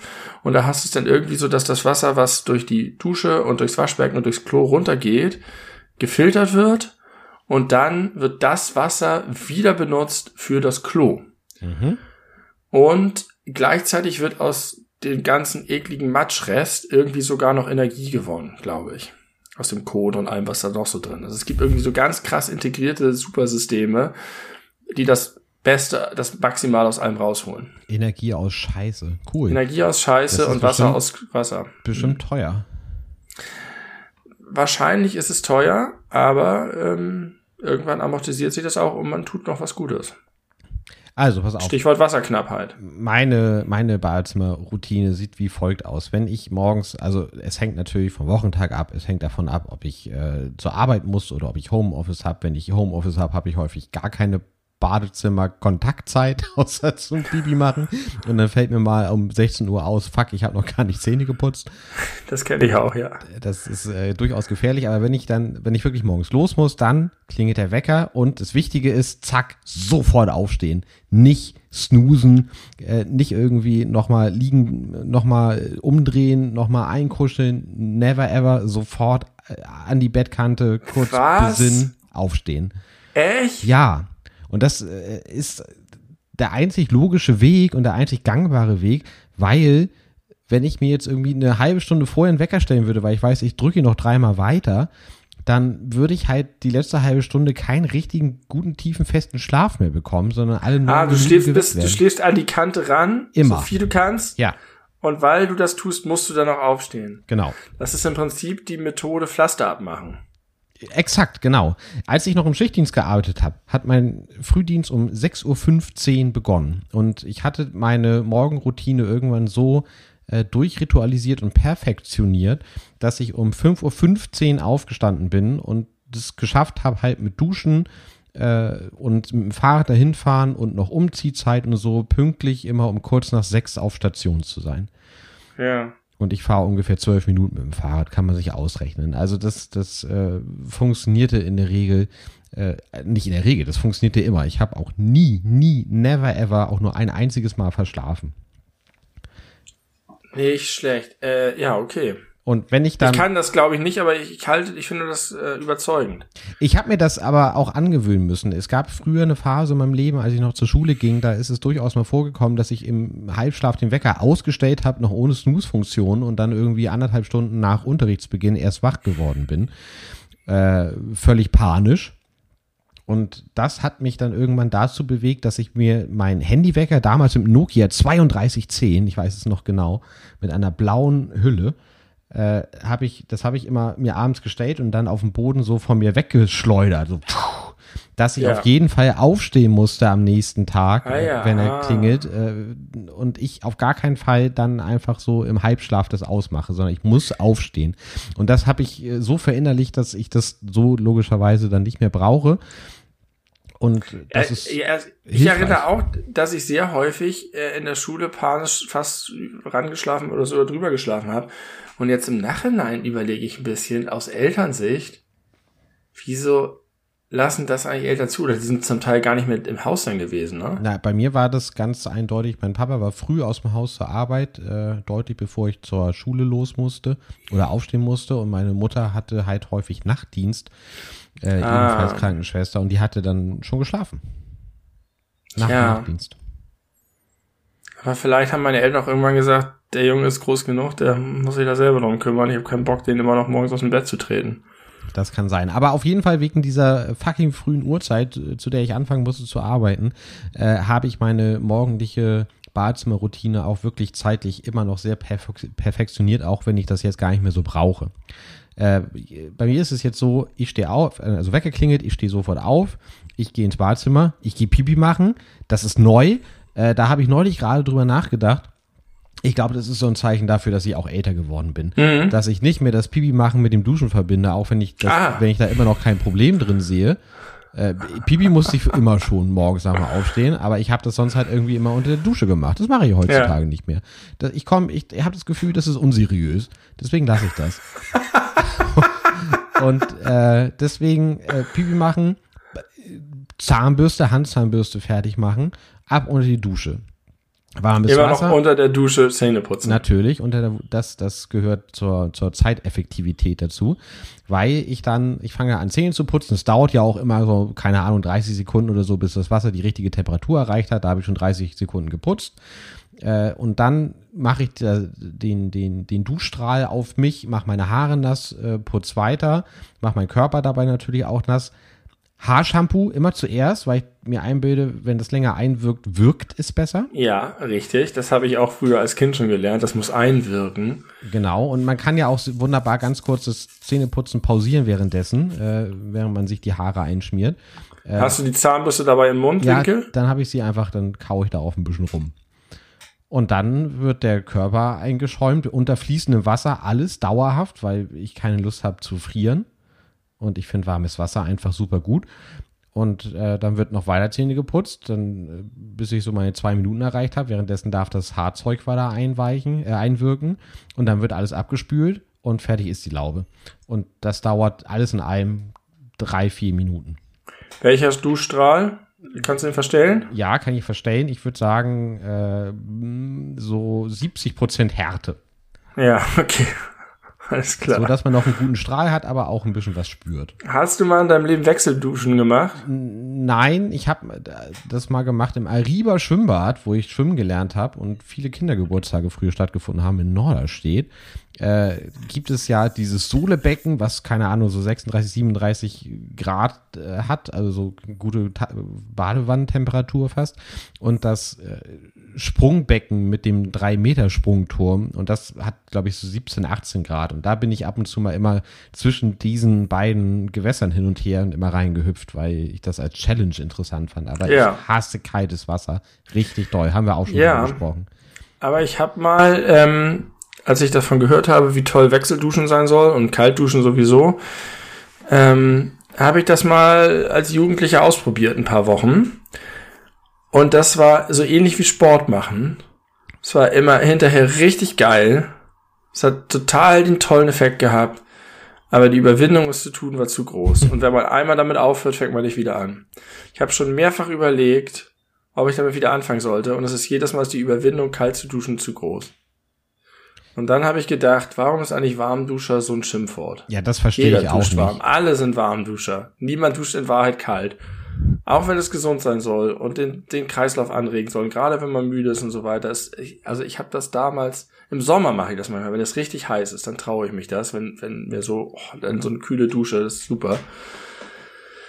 Vielleicht wäre das mal eine Challenge für mich, weil ich weiß, dass es mir eigentlich gut tun würde. Es ist gesund, es macht wach, man fühlt sich besser.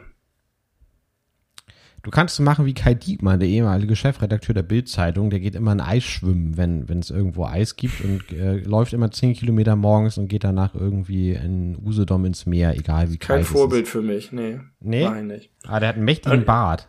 Und ich, ja, das stimmt, ich auch. Und ich habe das immer nicht so Nicht so mächtig wie Kai Diekmann. Könnte er aber werden, wenn ich das zuließe. das stimmt. Aber ich will nicht so verlottern, auch nicht äh, äh von meinen Werten. Sagst du mit deinen Haaren. Das kann verlottern. Das ist, ich sag dir, ich, damit komme ich noch richtig groß raus. Ich habe schon viele Komplimente bekommen dafür. Auch bei der Arbeit so. Ja, ja, das, da stehen die Frauen drauf, sage ich dir, auf so einen wilden Mustang-Menschen. Ich freue mich sehr, dass wir das aufgenommen haben. Äh, ähm, ja, bitte. Ja, also ich habe das immer gemacht, dass ich mich fertig geduscht habe äh, mit Shampoo und allem und danach habe ich kalt, warm, kalt, warm, kalt, weil sonst kommst du ja völlig durcheinander noch mit einschamponieren und was ja, dann. Ja. Und, und warmes Wasser reinigt ja auch besser. Also du bist fertig mit Zähneputzen und Duschen und Pipi. Was folgt? Pipi war vorher, möchte ich noch mal ganz kurz erwähnen. Ja. Ich bin erwachsen geworden. äh, es folgt, dass ich dann äh, so wie auch du, erstmal die Haare in der, auch bei mir Badewanne äh, ab, abtrockne. So ein bisschen Oberkörper, so sporadisch, sag ich mal, mhm. alibimäßig. Aber das Handtuch darf nicht an die Wanne kommen. Nein, natürlich, nee. Deswegen macht man nicht die Beine. Nee, ich mache die Beine, aber also ich bin einfach generell, darauf wollte ich jetzt hinaus, ein super schlechter Abtrockner. Also, also ich, ich tu dann immer das Bade, äh, das Handtuch auf dem Boden, also auf dem Badezimmervorleger, weil ich das irgendwie doof finde, wenn der nass ist, wenn man da äh, dann mit Socken reinspaziert danach und dann darauf tritt, äh, dann ist das irgendwie ungünstig. Deswegen mache ich da immer mein Handtuch auf dem Boden, steige dann da drauf und mache auch da wirklich, also wirklich, wenn ich Alibi-mäßig sage, meine ich das auch, mache ich Alibi-mäßig meine Füße so oben und unten ein bisschen trocken, Beine so ein bisschen trocken, aber eigentlich bin ich überwiegend mindestens zu 60 Prozent noch nass. Auch mein Rücken und alles und dann ab in die Klamotten. Da habe ich keine Lust zu und auch keine Zeit. Und ich sehe auch die Notwendigkeit nicht. Man trocknet sowieso. Ich hatte in meinem Leben noch nie einen Fußpilz, obwohl ich alles dafür tue, einen zu kriegen, aber bislang ist noch keiner aufgekreuzt. Ich wusste nicht, dass das die Gefahr ist. Äh, Fußpilz durch, durch feuchte Füße? Durch feuchte, warme Füße in der Socke dann drin. Ah. Das ist ja ein feuchtes, warmes Milieu. Das ist äh, ideal für, für, Unwissentlich Pilze. tue ich alles gegen Fußpilz. Ja. Und ich komme zum selben Ergebnis wie du. Ja, also du verplemperst Zeit in meinen. Jetzt ist die Frage, was machen die Leute, die Fußpilz haben, falsch in ihrem Leben? Ja, gute Frage. Aber das hat wahrscheinlich auch was mit Immunsystem und so zu tun. Und das hat bei mir immer schon ganz gut funktioniert. Ja, und dann bin ich eigentlich soweit fertig. Dann werden die Haare nochmal richtig trocken gerubbelt. Ich benutze also äh, mein Deo immer kurz bevor ich mein T-Shirt anziehe, weil ich mir einbilde, je kürzer der Zeitabstand zwischen Deo und T-Shirt ist, weil ich immer ein Sprühdeo habe, desto äh, mehr und länger anhaltend der Effekt, weil der dann vom T-Shirt konserviert wird. ja, okay. Und dann ja. bin ich, und dann ziehe ich mich an, äh, bin im Wesentlichen fertig. Moment, hast du deine Haare, dein Haarzeug noch erwähnt? Ich benutze sehr selten Haarzeug. Also meistens, wenn überhaupt, also lasse ich die Haare so ein bisschen antrocknen, dann frühstücke ich mittlerweile, bevor ich zur Arbeit gehe, zu Hause, weil es halt nicht mehr fucking Viertel nach sechs ist, wenn ich da sein muss. Ähm, und wenn die so leicht angetrocknet sind, kann man sie ganz gut in die richtige Richtung bewegen und dann mache ich da Haarspray drauf. Aber damit, die, weil ich halt meistens Fahrrad, also eigentlich immer Fahrrad fahre, ist die Frisur danach ohnehin ruiniert. Jetzt hast du Haarspray drin, oder nicht? Nee. Das, da ist doch nicht gar nichts drin. Doch, das gar nichts. Wieso haben die denn so einen geilen doch, Vorbau? Ich hatte äh, heute Morgen, heute Morgen ist es genauso abgelaufen, wie ich es gerade beschrieben habe, exakt. Und da habe ich äh, Haarspray reingemacht, äh, heute Morgen um Viertel nach sieben oder so.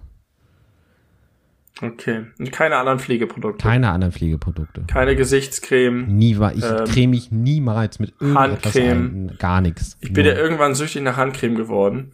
Meine Tante hat uns äh, zu jeder Gelegenheit Handcreme geschenkt und ich hatte irgendwann so viel Handcreme, dass ich angefangen habe, die Mission Handcreme äh, zurück abbauen. Jetzt habe ich tatsächlich inzwischen keine mehr und bin traurig und überlege fast mir welche zu kaufen.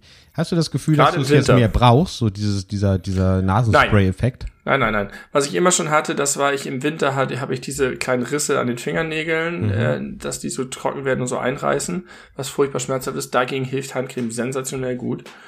Ähm, ich weiß auch, dass unser guter Zuhörer Slati ein großer Handcreme-Fan ist. Äh, der hat irgendwie so krasse Handwerker-Handcreme aus dem Spezialversand.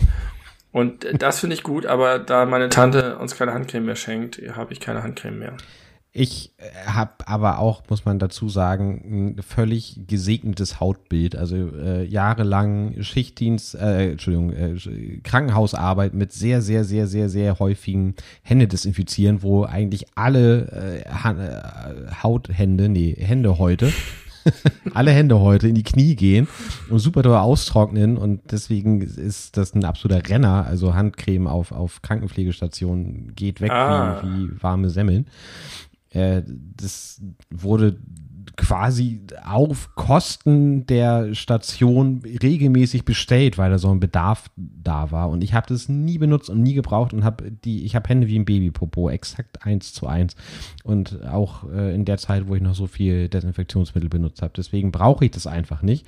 Und ich, äh, so ist eigentlich der überwiegende Teil der meiner restlichen Haut auch. Deswegen ist äh, das einzige, die einzige Creme, die meine Haut berührt, in, aller Regel ist Sonnencreme im Sommer.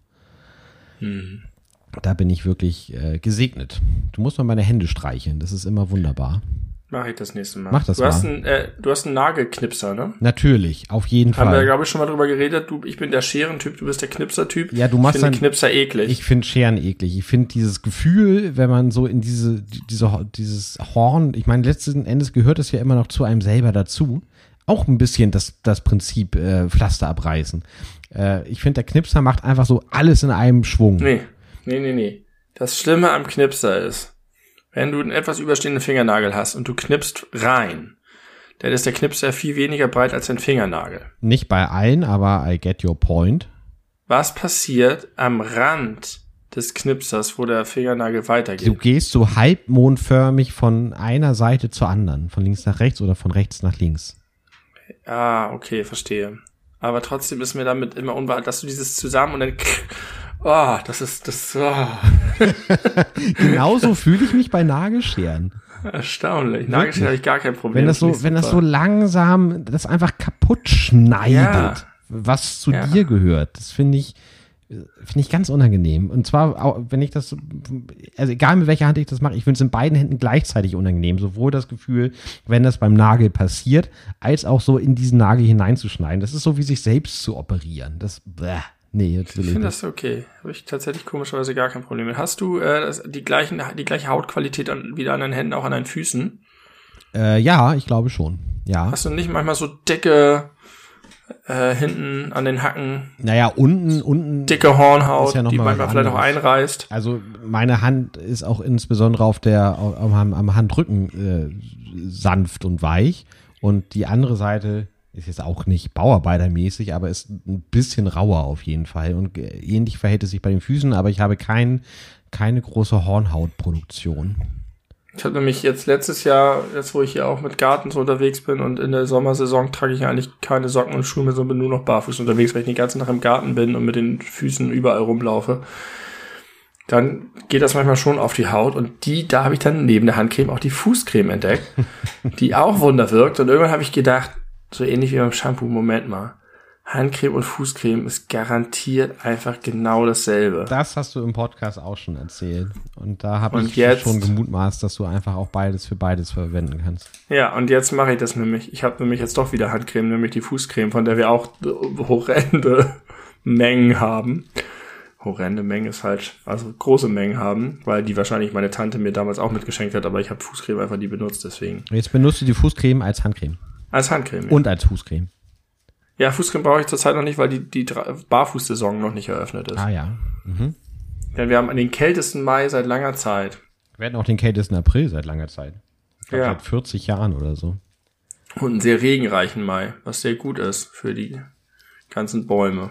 Habe ich ja mal erklärt, wie das so ist Ja. mit den trockenen Schichten. Ja, für, für Ich verfolge weiterhin den Dürremonitor mit großer Freude, weil die ganzen Flecken weniger rot werden. ist das eine App, der Dürremonitor?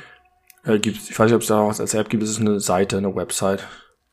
Ja, wen frage ich da? Du bist doch der applose Mensch. ufz.de, Helmholtz Zentrum für Umweltforschung. Ich glaube nicht, dass die eine App haben. Und da sind jetzt tatsächlich erstmalig ein kleiner Teil Hamburgs komplett dürrefrei. Nämlich der nördliche Teil von Harburg, für alle, die es genauer wissen wollen. Könnte der sich nicht Harburg. auch aus der Elbe speisen? Den Bäumen in Harburg geht es gut. Liebe Grüße an Nee. dieser Stelle. Das sage ich übrigens oft, ist mir aufgefallen. Hm, hm, hm, an dieser Stelle. Das ist, äh, das ist äh, so, eine, so ein Sprachmuster von mir. Ja, das haben wir kultiviert. Gibt es noch mehr über Badezimmerrituale zu sagen? Mir fällt eigentlich gerade nichts großartig ein. Wir haben das Mir ziemlich erschöpfend äh, besprochen. Ja, lieber Lars, ich hoffe zu deiner Zufriedenheit. Ähm, gibt es dann andere Themen, über die du reden möchtest, oder sollen wir noch einen weiteren Zuschauerwunsch berücksichtigen? Ähm, warum, why not both? Ja, dann würde ich noch mal mit einem schnellen äh, Zuschauerwunsch äh, beginnen. Ja, bitte. Und zwar wurden wir zur gefragt, warum irgendjemand eine Knoblauchpresse hat. Ich kann es ganz eindeutig beantworten für meinen Fall. Hast du eine? Ich habe natürlich eine Knoblauchpresse. Und zwar, heißt natürlich, ich habe keine. ja, du bist aber auch ein Feind sämtlicher Küchengeräte. Da können wir vielleicht nochmal drüber sprechen, was du da für ein Problem mit hast. Äh, mit dezidierten Werkzeugen. Ähm, ich habe eine Knoblauchpresse, weil das so oft in Rezepten steht, Knoblauchpressen. Punkt. Das ist alles. Ich bin ja nun kein, kein, kein, kein Koch vor, vor dem Herrn. Äh, deswegen äh, halte ich mich da gerne sehr genau an, an äh, Rezepte. Und wenn da halt Knoblauchpresse steht, benutze ich die Knoblauchpresse und freue mich, dass ich sie habe. Ich ärgere mich auch ein bisschen über die Handhabung, weil ich finde, dass sie manchmal wirklich problematisch ist, äh, dass man da äh, ganz dicke Knollen durchpresst und dann bleibt es aber alles an der Presse erstmal hängen und dann muss man noch mit dem Messer da umständlich Exakt. ran und das ist wirklich kein, kein Spaß und man hat immer das Gefühl, dass immer noch die Hälfte irgendwie in der Presse Und es bleibt. klebt dann so auch so krass. klebt fürchterlich äh, und äh, bevor ich eine Geschirrspülmaschine hatte, waren die Dinge ein richtiger Hass. Aber ähm, mittlerweile habe ich eine und deswegen benutze ich sie eigentlich ganz gerne. Und ich finde es, und das ist mein letzter Punkt dazu, sehr viel angenehmer, äh, Knoblauch zu pressen, als ihn zu hacken, klein zu hacken. Das steht ja auch manchmal in Gerichten. Äh, und das mache ich dann natürlich auch. Aber ich habe das Gefühl, dass ich das nie zu meiner Zufriedenheit klein genug gehackt bekomme. Ich weiß nicht, ob das an meinen Messern liegt. Ich habe immer Sorge, dass, es, dass die Stücke, die übrig bleiben, viel zu groß sind. Also, wo fange ich an? Erstens.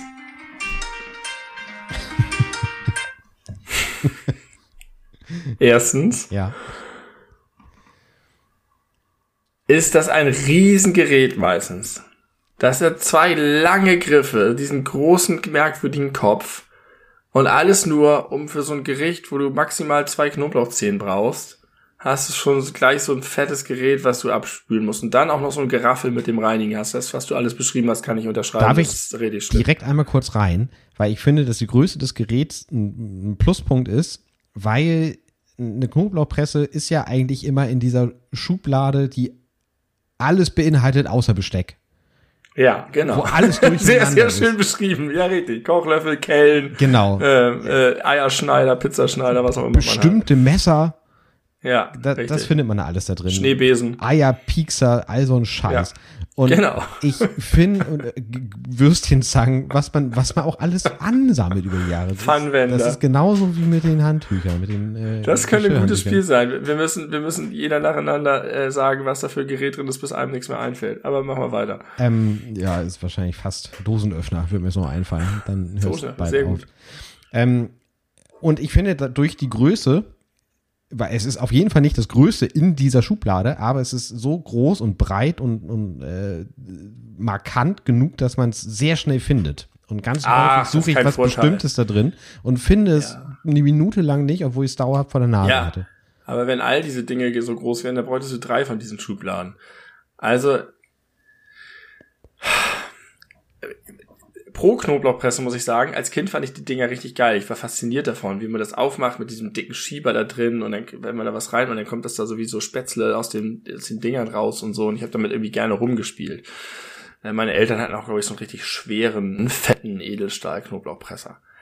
Ich habe irgendwann mal, und ich weiß nicht, ob es stimmt, gelesen, dass man Knoblauch nicht pressen darf und dass kein Oh. vernünftiger Italiener Knoblauch presst, Ja. weil Knoblauch dann bitter wird. Also das mit dem Bitter kenne ich nicht, aber dass man das nicht machen soll, ohne jetzt eine andere Begründung parat zu haben, das ist mir, habe ich auch schon mal gehört. Also das- gibt, ich kenne das auf jeden Fall auch von anderen Sachen, dass man irgendwie, man soll zum Beispiel auch nicht äh, Olivenöl häckseln, weil das dann bitter wird. Also je nachdem, wie du mit sowas umgehst, äh, funktioniert das anders. Bei Minze soll man irgendwie auf die Blätter schlagen, damit sie möglichst kurz, Aromastoffe freigeben. Olivenöl häckseln? Man häckselt doch kein Öl. Olivenöl soll man Doch, halt... wenn du zum Beispiel, wenn du zu zum Beispiel Pesto, Pesto herstellst, ja, und dann schmeißt du Basilikum und Parmesan und die Nüsse alle in den Topf und dann häckselst du das, dann musst du das Olivenöl hinterher dazu geben, ich weil das sonst ich kenne das eher, dass man Olivenöl äh, nicht zum Anbraten von zum Beispiel Fleisch oder Fisch benutzen soll, weil man das nicht so doll, nicht über 150 Grad erhitzen soll, weil sich dann auch wieder irgendwas auflöst, was sein. geil ist. Also es gibt auf jeden Fall solche Effekte und ich habe mal gehört, dass das beim Knoblauch beim Pressen auch so ist. Ob es stimmt, ich weiß nicht, vielleicht ist es nur eine Legende. äh, dann ist aber das Entscheidende, dass ich mir relativ sicher bin, dass selbst wenn es nicht so wäre, dass das von dir genannte Häckseln völlig äquivalent ist.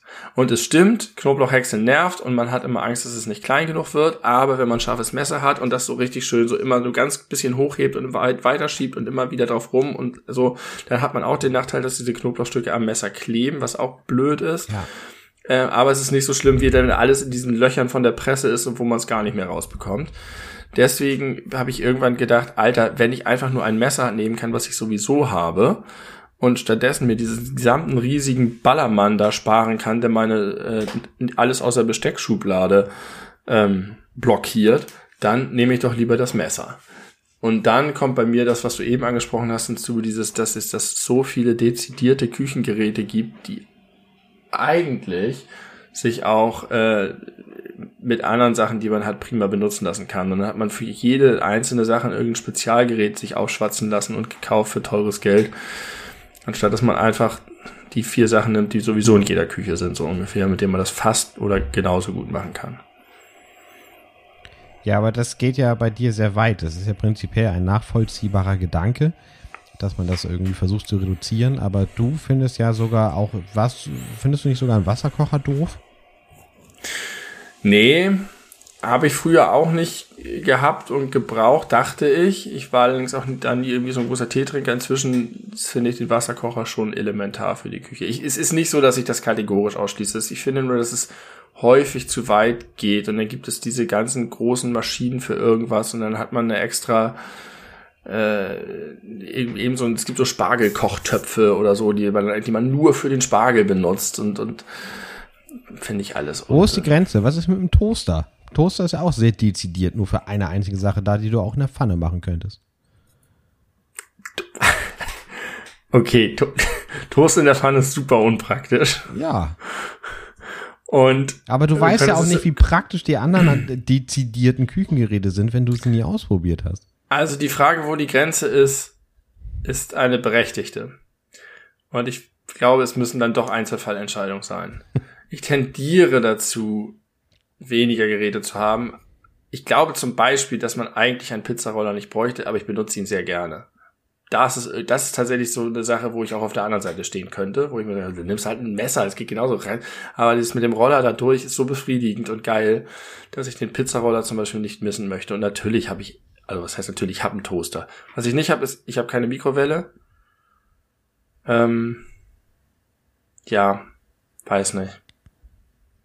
Da haben wir, glaube ich, schon mal geredet, über die ganzen Leute, die sich so sehr über ähm, ihre, ihre Küchen definieren und Küche als Statussymbol und die sich dann so gut auskennen und die genau wissen, wann sie was kaufen und was sie wie lagern und darfst den Spargel nur liegend lagern und nur stehend kochen und es geht immer wieder um Spargel bei mir, merke ich. ja, tatsächlich. Verstehe ich. Versteh, ich habe in meinem Leben noch nie verstanden, warum der fucking Spargel so ein großes Ding ist. Dasselbe gilt bei Grünkohl. Das ist ja alles schön und gut und da gibt es leckere Gerichte mit gar keine Frage, aber warum ist das so ein fucking Happening? Das geht mir nicht in den Kopf. Ich glaube, da ist die Verknappung beim Spargel, dass es nur ein sehr kurzes Saisonfenster gibt und dass er schon sehr besonders ist, muss man sagen. Sowohl optisch als auch vom Geschmack hebt er sich doch sehr von anderem Gemüse ab. Und dann wird das halt so hochgejazzt. Hochgejazzt. Ja, nee, ich bin da, ich bin da kein großer Fan. Meine Eltern sind ganz große Spargelfans. Die machen, begehen das immer auch richtig so mit die Spargelsaisons da. Der erste Spargel und der erste Spargel mit der ersten Sonne auf der ersten Tag mit der sauberen, neuen eingerichteten Frühlingsterrasse und so. Grünkohl auch? Grünkohl, ich, mein Vater ist ein großer Grünkohl-Fan. Äh, meine Mutter glaube ich nicht. Bei uns gab es nie viel Grünkohl zu Hause. Ich weiß nicht. Ich kann, ich finde Grünkohl immer so zwei Hapse, voll interessant und lecker und beim dritten Haps könnte ich kotzen. Also eigentlich finde ich das gut, aber ich kann da nicht, das ist so ähnlich wie Jogurette. ich kann keine ganze Jogurette essen. Der erste Haps ist immer super interessant und erinnert mich an meine Kindheit und danach oh, kommt es mir hoch. Ähm, wo wir gerade beim Kochen sind. Ich habe da äh, eine äh, kleine Erzählung zu und eine Frage. Was möchtest du zuerst hören? Erzählung. Die Erzählung ist, äh, ich bin jetzt, äh, oder wir sind jetzt hier neu eingestiegen seit äh, einer Woche in die HelloFresh-Familie. Ah, HelloFresh. Moment mal. Soll ich dir erklären, was das ist? Ja, bitte. Ich habe zwei Ideen im Kopf. Ich weiß Hello, nicht, welche davon. HelloFresh ist das, wo du dir aussuchen kannst im Internet, welche Gerichte du gerne äh, kochen möchtest. Und dann wird dir quasi portionsgenau mit Anleitung, also mit Rezept, äh, werden dir diese Rezepte geliefert, frei Haus. Ja. Ja. Und ähm, man kann sich da gibt es, glaube ich, ganz verschiedene Varianten von. Ich kenne jetzt nur die, die wir haben, dass wir drei Gerichte pro Woche einmal die Woche geliefert bekommen. Dann sind alle äh, Zutaten, die du pro Gericht brauchst, in eine große Papiertüte eingepackt mit einer Zahl drauf. Und äh, dann hat man das dazu passende Gericht auch mit einer Zahl drauf, damit du halt weißt, welches Gericht zu welcher Tüte passt. Und dann gibt es noch so ein paar Kühldinge, die extra geliefert werden. Äh, die musst du dann auch dazu packen. Und dann. Aber sind die Sachen in der Papiertüte lose drin? Nee, die sind die häufig auch noch einzeln verpackt. Außer es ist sowas wie eine Knoblauchzehe oder äh, eine Zwiebel oder eine Schalotte, die sind da auch mal einzeln drin. Aber wenn da zum Beispiel Salatvarianten drin sind oder auch Gemüsebrühe, dann sind die nochmal extra verpackt. Das ist mhm. der große Nachteil. Äh, was auch zu Recht kritisiert wird, aber die machen da auch schon ganz viel. Man kriegt das ja auch immer so geliefert, wie gesagt, in, in äh, Papier und da sind auch dann, äh, ja, es ist so eine, so, so, eine Tasche drin, wo die, wo Kühlelemente drin sind, die man natürlich behalten kann, theoretisch und weiterverwenden. Irgendwann hat man genug, dann schmeißt man die wahrscheinlich auch weg. An dem Punkt bin ich noch nicht, weil es erst seit letzter Woche so geht. Und diese Tasche selber ist auch äh, recycelbar über den Papiermüll zum Beispiel, wo das drin ist mit diesen äh, Kühlakkus. Also die machen sich schon Gedanken, aber trotzdem ist da immer noch fucking viel Plastik.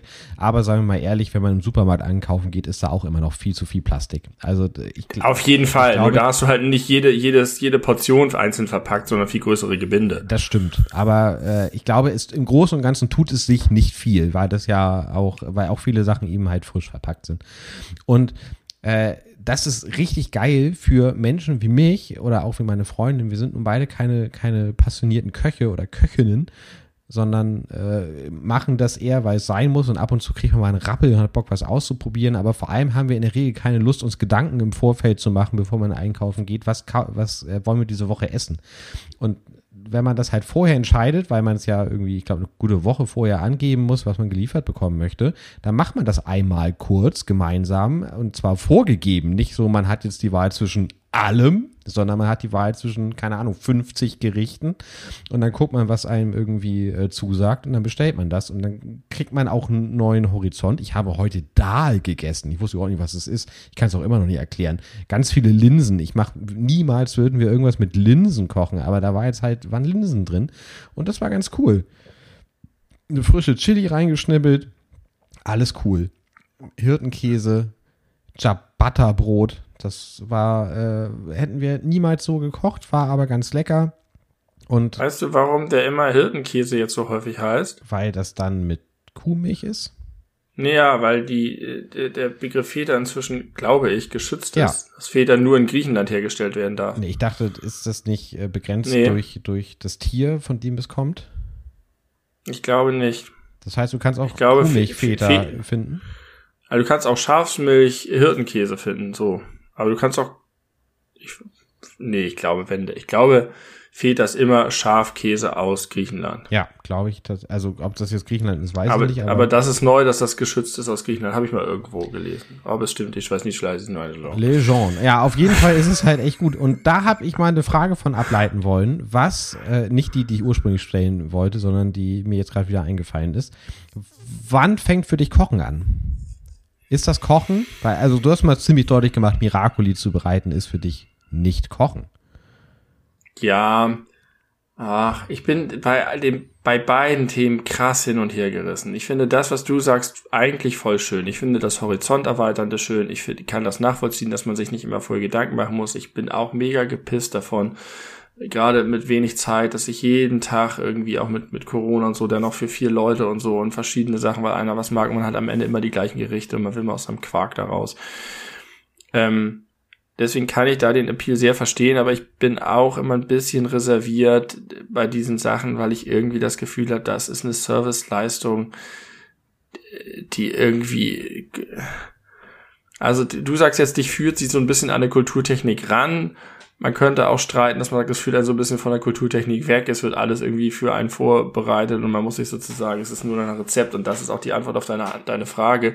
Ich habe eigentlich immer die etwas snobby Haltung vertreten, wer nach Rezept kocht, kocht nicht. Mhm. Weil das ist halt einfach ein, wie Lego nach Anleitung zusammenbauen, das kann jeder. Das ist, da muss man sozusagen nichts wissen. Da steht, mach dein Herd auf das, dann schmeißt du das da rein, dann machst du das fünf Minuten so, dann schmeißt du das da rein, fertig. Aber Moment ähm, mal, du sagst, äh, das kann jeder. Ist das für dich der Unterschied, dass äh, Kochen nur dann Kochen ist, wenn das nicht jeder kann? Ja, deswegen sage ich, das ist so ein bisschen eine Snobby-Haltung und vor allen Dingen ist es deswegen so, weil ich selber sagen würde, ich kann nicht kochen. Und äh, nach Definition anderer Leute würde ich sagen, ich koche extrem viel. Ähm, ich mache tatsächlich in meinem Kopf einen Unterschied zwischen Sachen, die man rezeptfrei einfach gelernt hat und kann, oder darüber hinaus, dass es sozusagen die Kühe selber neue Sachen erschafft und ausprobiert und so ein paar also einfach grundsätzliche Muster kennt und weiß und dann das anwenden kann. Ich zum Beispiel habe einfach häufig keine Ahnung, dieses Gemüse und dieses Gemüse und dieses Gemüse darf man nicht so heiß anbraten. Man muss das in der und der Reihenfolge reinwärmen. Und ich mache einfach, schmeiße dann einfach im Zweifel irgendwie gefühlt nach Garzeit alles Gemüse in die Pfanne und wahrscheinlich tue ich da der Hälfte des Gemüses total Unrecht mit. Und jemand, der Ahnung vom Kochen hat, der weiß halt ganz genau, was er machen kann, um am Ende wirklich ein super ausgewogenes Geschmackserlebnis zu machen. Und das ist dann auch der Unterschied zwischen Essen, das nach irgendeiner undefinierten Pampe schmeckt und irgendwas, wo du sagst, wow, oder schmecke ich super viele verschiedene Sachen und das ist irgendwie kreativ und interessant und das und ich bin sowohl abgestoßen von dem ganzen Kochhype und dem ganzen sich selbst darüber definieren und das raushängen lassen und so, als auch sehr angezogen von echter Kochkunst und wirklich tollem Essen und, und besonderem Essen. Und deswegen bin ich da, wie gesagt, sehr hin und her gerissen. Aber ich, das, was ich mache, ist so ein bisschen hier und da angelernt und ausprobiert und im Zweifel nach Rezept. Und ich finde, nach Rezept kochen, ja, vielleicht ist es so bei mir, dass ich denke, das ist kein, nicht Kochen in dem Sinne. Also es muss für mich einen Unterschied geben zwischen zwischen dem, was alle können und dem, was man wirklich, wo man wirklich was lernen und Wissen und Fähigkeiten für haben Okay, muss. ich möchte dir mal folgende Lösung für dein kleines Dilemma anbieten. Ähm, das Kochen, über das wir die ganze Zeit sprechen, mit nach Rezept oder dann vielleicht auch eben halt Hello Fresh, wobei das vielleicht doch mal eine andere äh, Liga ist, das weiß ich jetzt aber nicht. Aber äh, Kochen nach Rezept verhält sich äh, so, zu richtig kochen können und damit meine ich, man äh, schmeckt irgendwas ab und weiß genau, hier fehlt noch ein bisschen Estragon.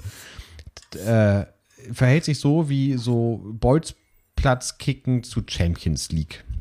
Es ist derselbe Sport, aber in einer anderen professionellen Ausrichtung. Ja, und es hat halt, also es hat halt, es, ja, das stimmt, aber es erweitert halt, es, es, es macht einen ganzen neuen Horizont auf.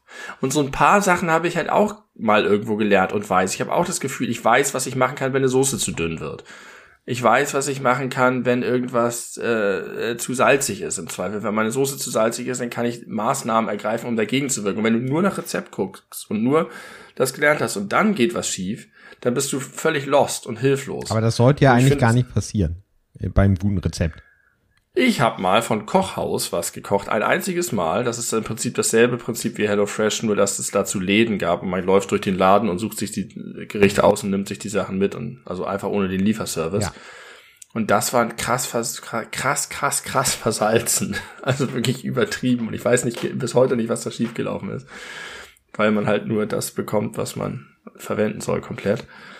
Ähm, aber auch ansonsten kann halt mal was schiefgehen oder du kannst dich mal verhauen oder so. Und ich mag halt schon gerne dieses, ich guck, was ich im Kühlschrank habe, ich versuche Sachen zu kombinieren, ich pack das zusammen, ich probiere was aus und oh, wie schmeckt das wohl, wenn ich noch Honig rein tue und so weiter. Und äh, da habe ich so ein paar Basic Skills, die mich, die mir echt weiterhelfen. Und davon hätte ich gerne mehr, weil ich das toll finde, weil ich dann, wie heißt das, handlungsautonom bin. Und äh, ich, ich bin dann in der Lage, auch nach meinem eigenen Geschmack und flexibel und neue Sachen zu entdecken. Und das bisschen, was ich habe, lässt mich wünschen, dass ich mehr davon hätte und lässt mich einerseits ein bisschen herabschauen auf das automatisierte nach Rezept kochen. Also- Was? Aber es kommt ja darauf an, was du willst. Wenn du einfach nur Essen haben willst, was lecker ist, ist das super. Ich benutze ständig Rezepte. Das ist toll. Aber ich habe immer das Gefühl, da geht noch mehr und das ist eine Welt, die eigentlich toll ist. Ich habe das Gefühl, dass ein Herabschauen abgenommen hat. Äh, äh, auch, dass du dir nicht so ganz sicher bist, ob dein Herabschauen überhaupt noch gerechtfertigt ist. Damit kann ich leben. Okay. Okay? Äh, jetzt die Okay. Frage, die ich eben schon angeteased habe. Hast du schon mal Hummer gegessen? Nein. Ich auch nicht. Und ich frage mich, ob das und vor, vor allem warum das so ein krasses Statussymbol-Ding ist oder warum das gerade, ich hatte den Eindruck, dass es so in amerikanischen Filmen und Serien so oft thematisiert ist, dass äh, wird, dass Hummeressen sowas Exklusives, besonders Gutes und extrem Leckeres ist. Und ich kann es mir nicht vorstellen, dass das so lecker ist. Also exklusiv ist es auf jeden Fall einfach, weil es teuer ist. Und das reicht ja häufig schon aus. Sachen, die teuer sind und selten sind, sind begehrt. Ähm ich weiß es nicht. Ich kann mir vorstellen, dass da was dran ist, dass wirklich ein guter Koch sagen kann, ja, man kann mit Hummer ein ganz besonderes Essen machen, was ähm, man sonst nicht hinkriegt. Aber ich kann mir auch einfach dicke, eklige, alte, reiche Leute vorstellen, die sich das einfach, egal wie zubereitet, reinstopfen und glauben, es ist geil, einfach weil es teuer war. Wie Franck Ribéry und sein Goldsteak. Ich glaube, da ging es nicht um den Geschmack, ehrlich gesagt. Nee, Ich glaube nicht, dass Gold jetzt den Ruf hat, besonders gut zu schmecken. nee. Und aber so, äh, das ist im Prinzip das Prinzip. Im Prinzip ist das Prinzip. Ich glaube, das ist genau das für viele Leute das Ding. Das ist so, wie viele Leute in die Oper gehen, weil man in die Oper geht und weil, nicht, weil sie gerne in die Oper Aber gehen. man weiß es ja nicht. Vielleicht ist ja Hummer richtig geil lecker. Wenn wir beides noch nicht gegessen Kann haben. sein. Das sage ich ja. kann- Ich ich kann mir das vorstellen, aber wahrscheinlich nicht automatisch. Ich, aber vielleicht auch das, weiß ich nicht genau. Aber ich, ich, es gibt garantiert Sachen, die den Leuten einfach schmecken, weil sie teuer sind. Und es gibt aber auf der anderen Seite auch einfach sehr exquisite Speisen, wo dir jemand, der sich damit total beschäftigt und ein Spitzenkoch ist, genau sagen kann, ja, natürlich nehme ich hier für diesen Fisch, weil der äh, so ein besonderes Aromaton total gut hierzu passt und nicht diesen Fisch. So, Aber das ist so wie der, für uns eine Welt, die wir nicht wie der kennen. hochgiftige Kugelfisch, den man irgendwie Ja. Millimeter genau abschneiden muss, weil er sonst tödlich ist. Da, da gibt's ein Columbo zu, wo mit diesem Fisch jemand umgebracht Ja. wird. Das ist, das ist richtig toll. Das ist doch, das ist, das ist doch Irrsinn. Ja. Was sagt das über die Menschheit aus, dass man zur Delikatesse einen Fisch erhebt, der, wenn man ihn nur minimal falsch zubereitet, dich umbringt? Ja, Das ist doch verrückt. re- gute Frage. Irre. Ich habe mal ähm, teilgenommen an einem, das war im Rahmen einer Weihnachtsfeier, sind wir in eine Berufsschule für ähm, Kochen, keine Ahnung, gegangen. Und da haben wir uns unser Essen selber zubereitet, mit ganz vielen Leuten, ganz viele verschiedene Vor- und Nachspeisen und so weiter. Und ich habe das Risotto gemacht und da hat uns halt der sehr passionierte, leidenschaftliche, tolle Koch äh, uns ganz viele Tipps gegeben, von denen ich bis heute zehre. Und das hat einfach so viel Spaß gemacht. Also das, man hat, auch weil er dafür so gebrannt hat, hat man so eine Idee dafür bekommen, wie toll das sein kann. Wenn du das verstehst und wenn du dann, ja, äh, ist schon echt cool, muss ich sagen. Ich möchte nur nicht, nur nicht wahrgenommen werden, wie ich manche Leute wahrnehme, die zu viel Wert auf Kochen und gutes Essen legen. Das, Deswegen haue ich mir einfach meine Nudelpansche rein mit Pesto und viel zu viel Parmesan. und machst dir mit deiner Frau zusammen Toast Hawaii, obwohl ihr gerade sehr ambitioniert bestellt habt. ja. das war auch schön. Schöner Moment. Ein schöner Moment. Okay, wollen wir kurz die Küche verlassen? Ich hatte nämlich noch zwei wichtige Dinge äh, abzufrühstücken. Ja, lass uns in ein anderes Zimmer gehen. Okay, wir gehen jetzt in das, in das äh, Fuck You Rock am Ring Zimmer. Ein, ein, ein herzlichen, Sollte in keiner Wohnung fehlen. ein herzlicher Mittelfinger in, in, in Richtung äh, Nürburgring. Ist das Nürburgring? Ja, ich glaube schon. Ja.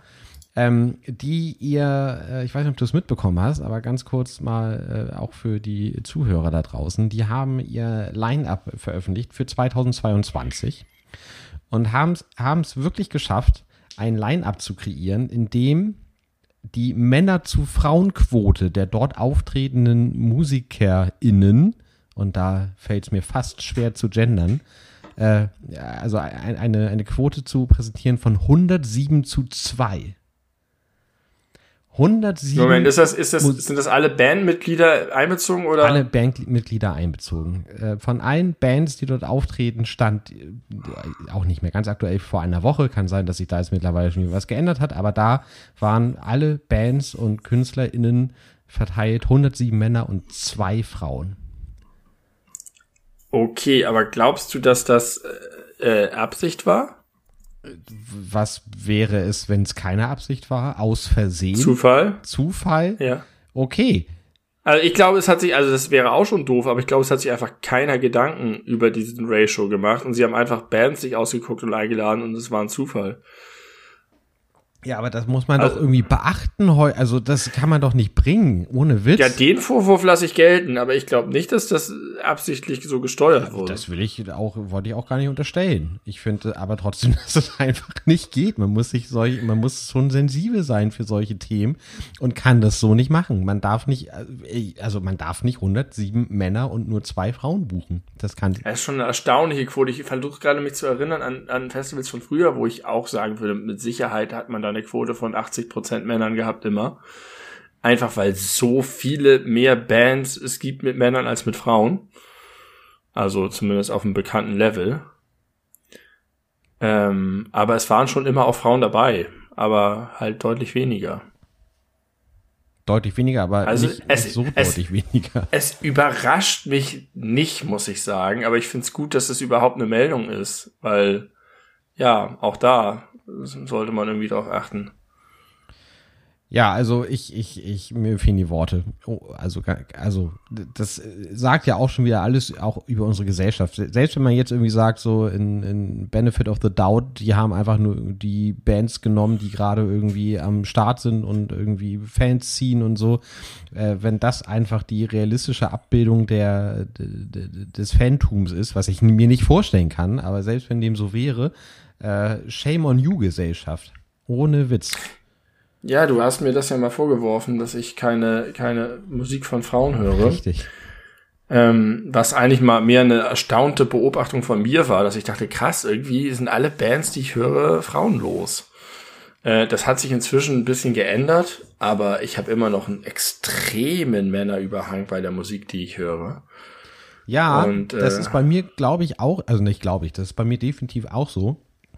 Und äh, das hat aber ja auch einen Grund, weil äh, ja. offensichtlich ja Frauenbands weniger Chancen haben, weil oder ja.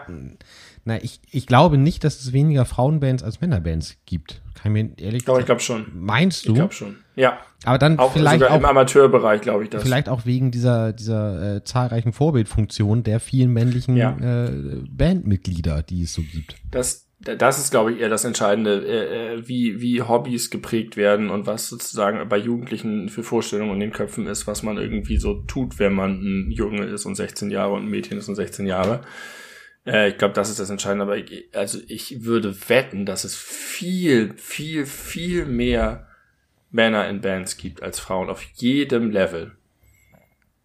Sehr interessante Frage. Also ich würde sagen, auf dem, auf dem äh, Weltmarktlevel ja. Ganz Überleg mal in deinem privaten Umfeld, wie viele Frauen kennst du, die Musik machen und wie viele Männer kennst du, die Musik machen oder mal gemacht haben? Ja. In, in, in, in der Bandkonstellation, nicht im Sinne von, ja. ich habe mal Klavier gelernt oder so. Ja, aber ich, äh, das ist erwartungsgemäß genauso wie du vorhersagst, äh, krasser Männerüberschuss. Ja. Wenn das nicht so oder so weit geht, dass mir vielleicht gar keine Frau einkennt, äh, einfällt, ja. die ich kenne.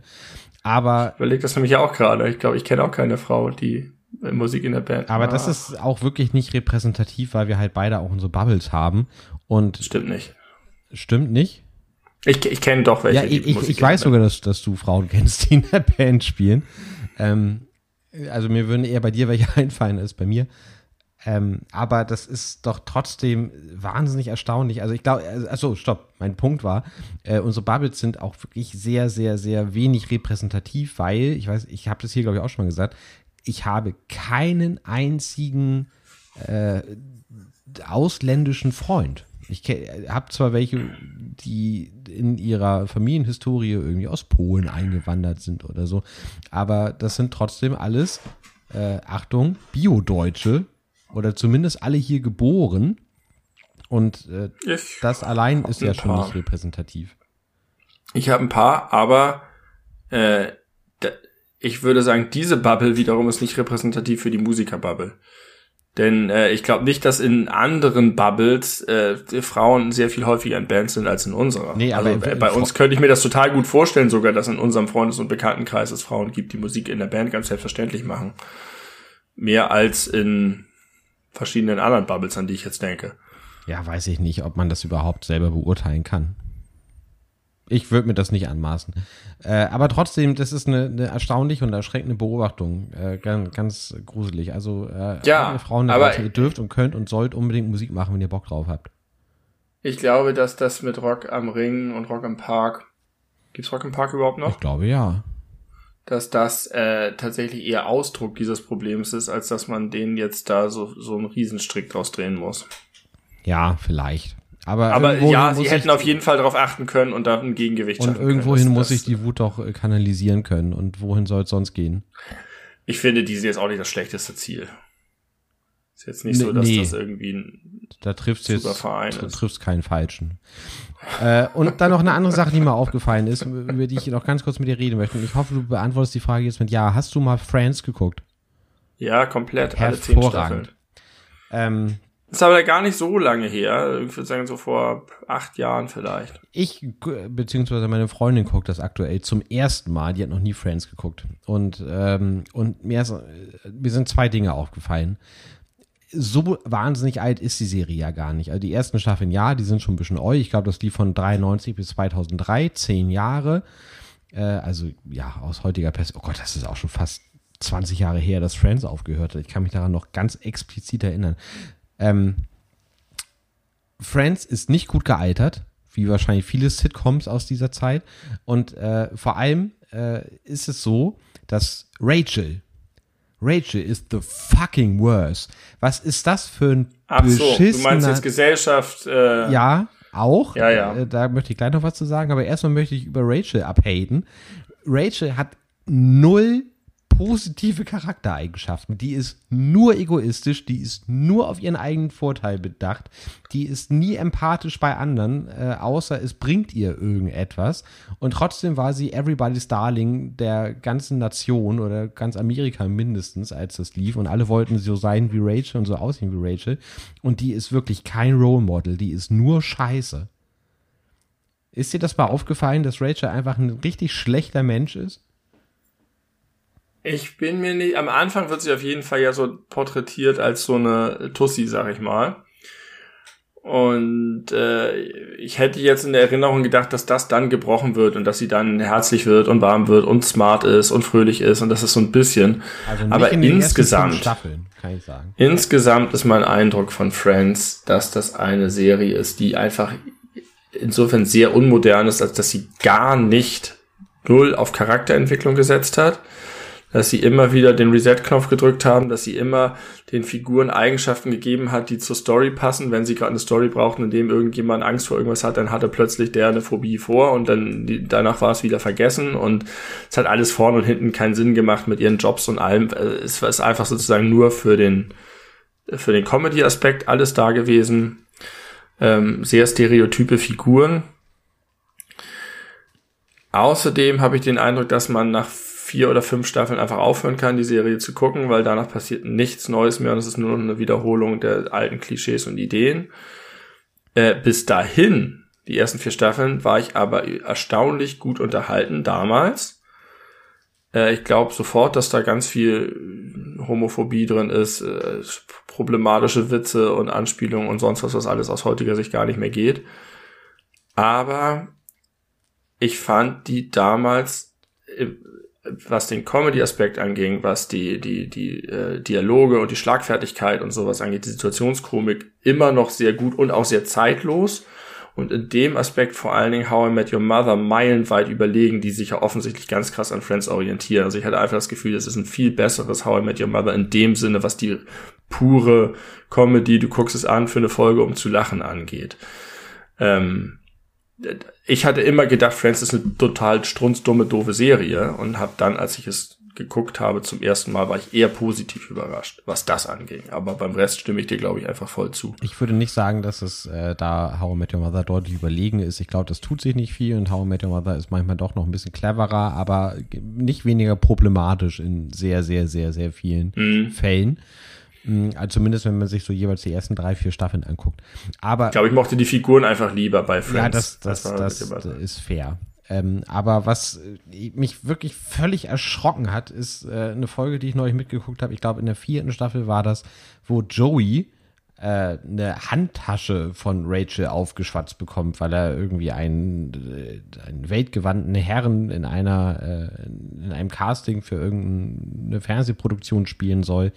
Und dann findet er diese Tasche so geil und alles, was er sich anhören muss, den Rest der Folge, insbesondere also sowohl von den weiblichen Friends als auch von den männlichen Friends, sind äh, sind Homo-Gags, sind schwulen Gags, ja. weil er eine Tasche trägt What the fuck, ja. Alter? Das ist so schwer auszuhalten heutzutage. Ja, okay. Ganz, ganz, ganz schlimm. Und er sagt, hey, das ist eine Männertasche. Das ist eine Männertasche. Auch Männer können sowas tragen.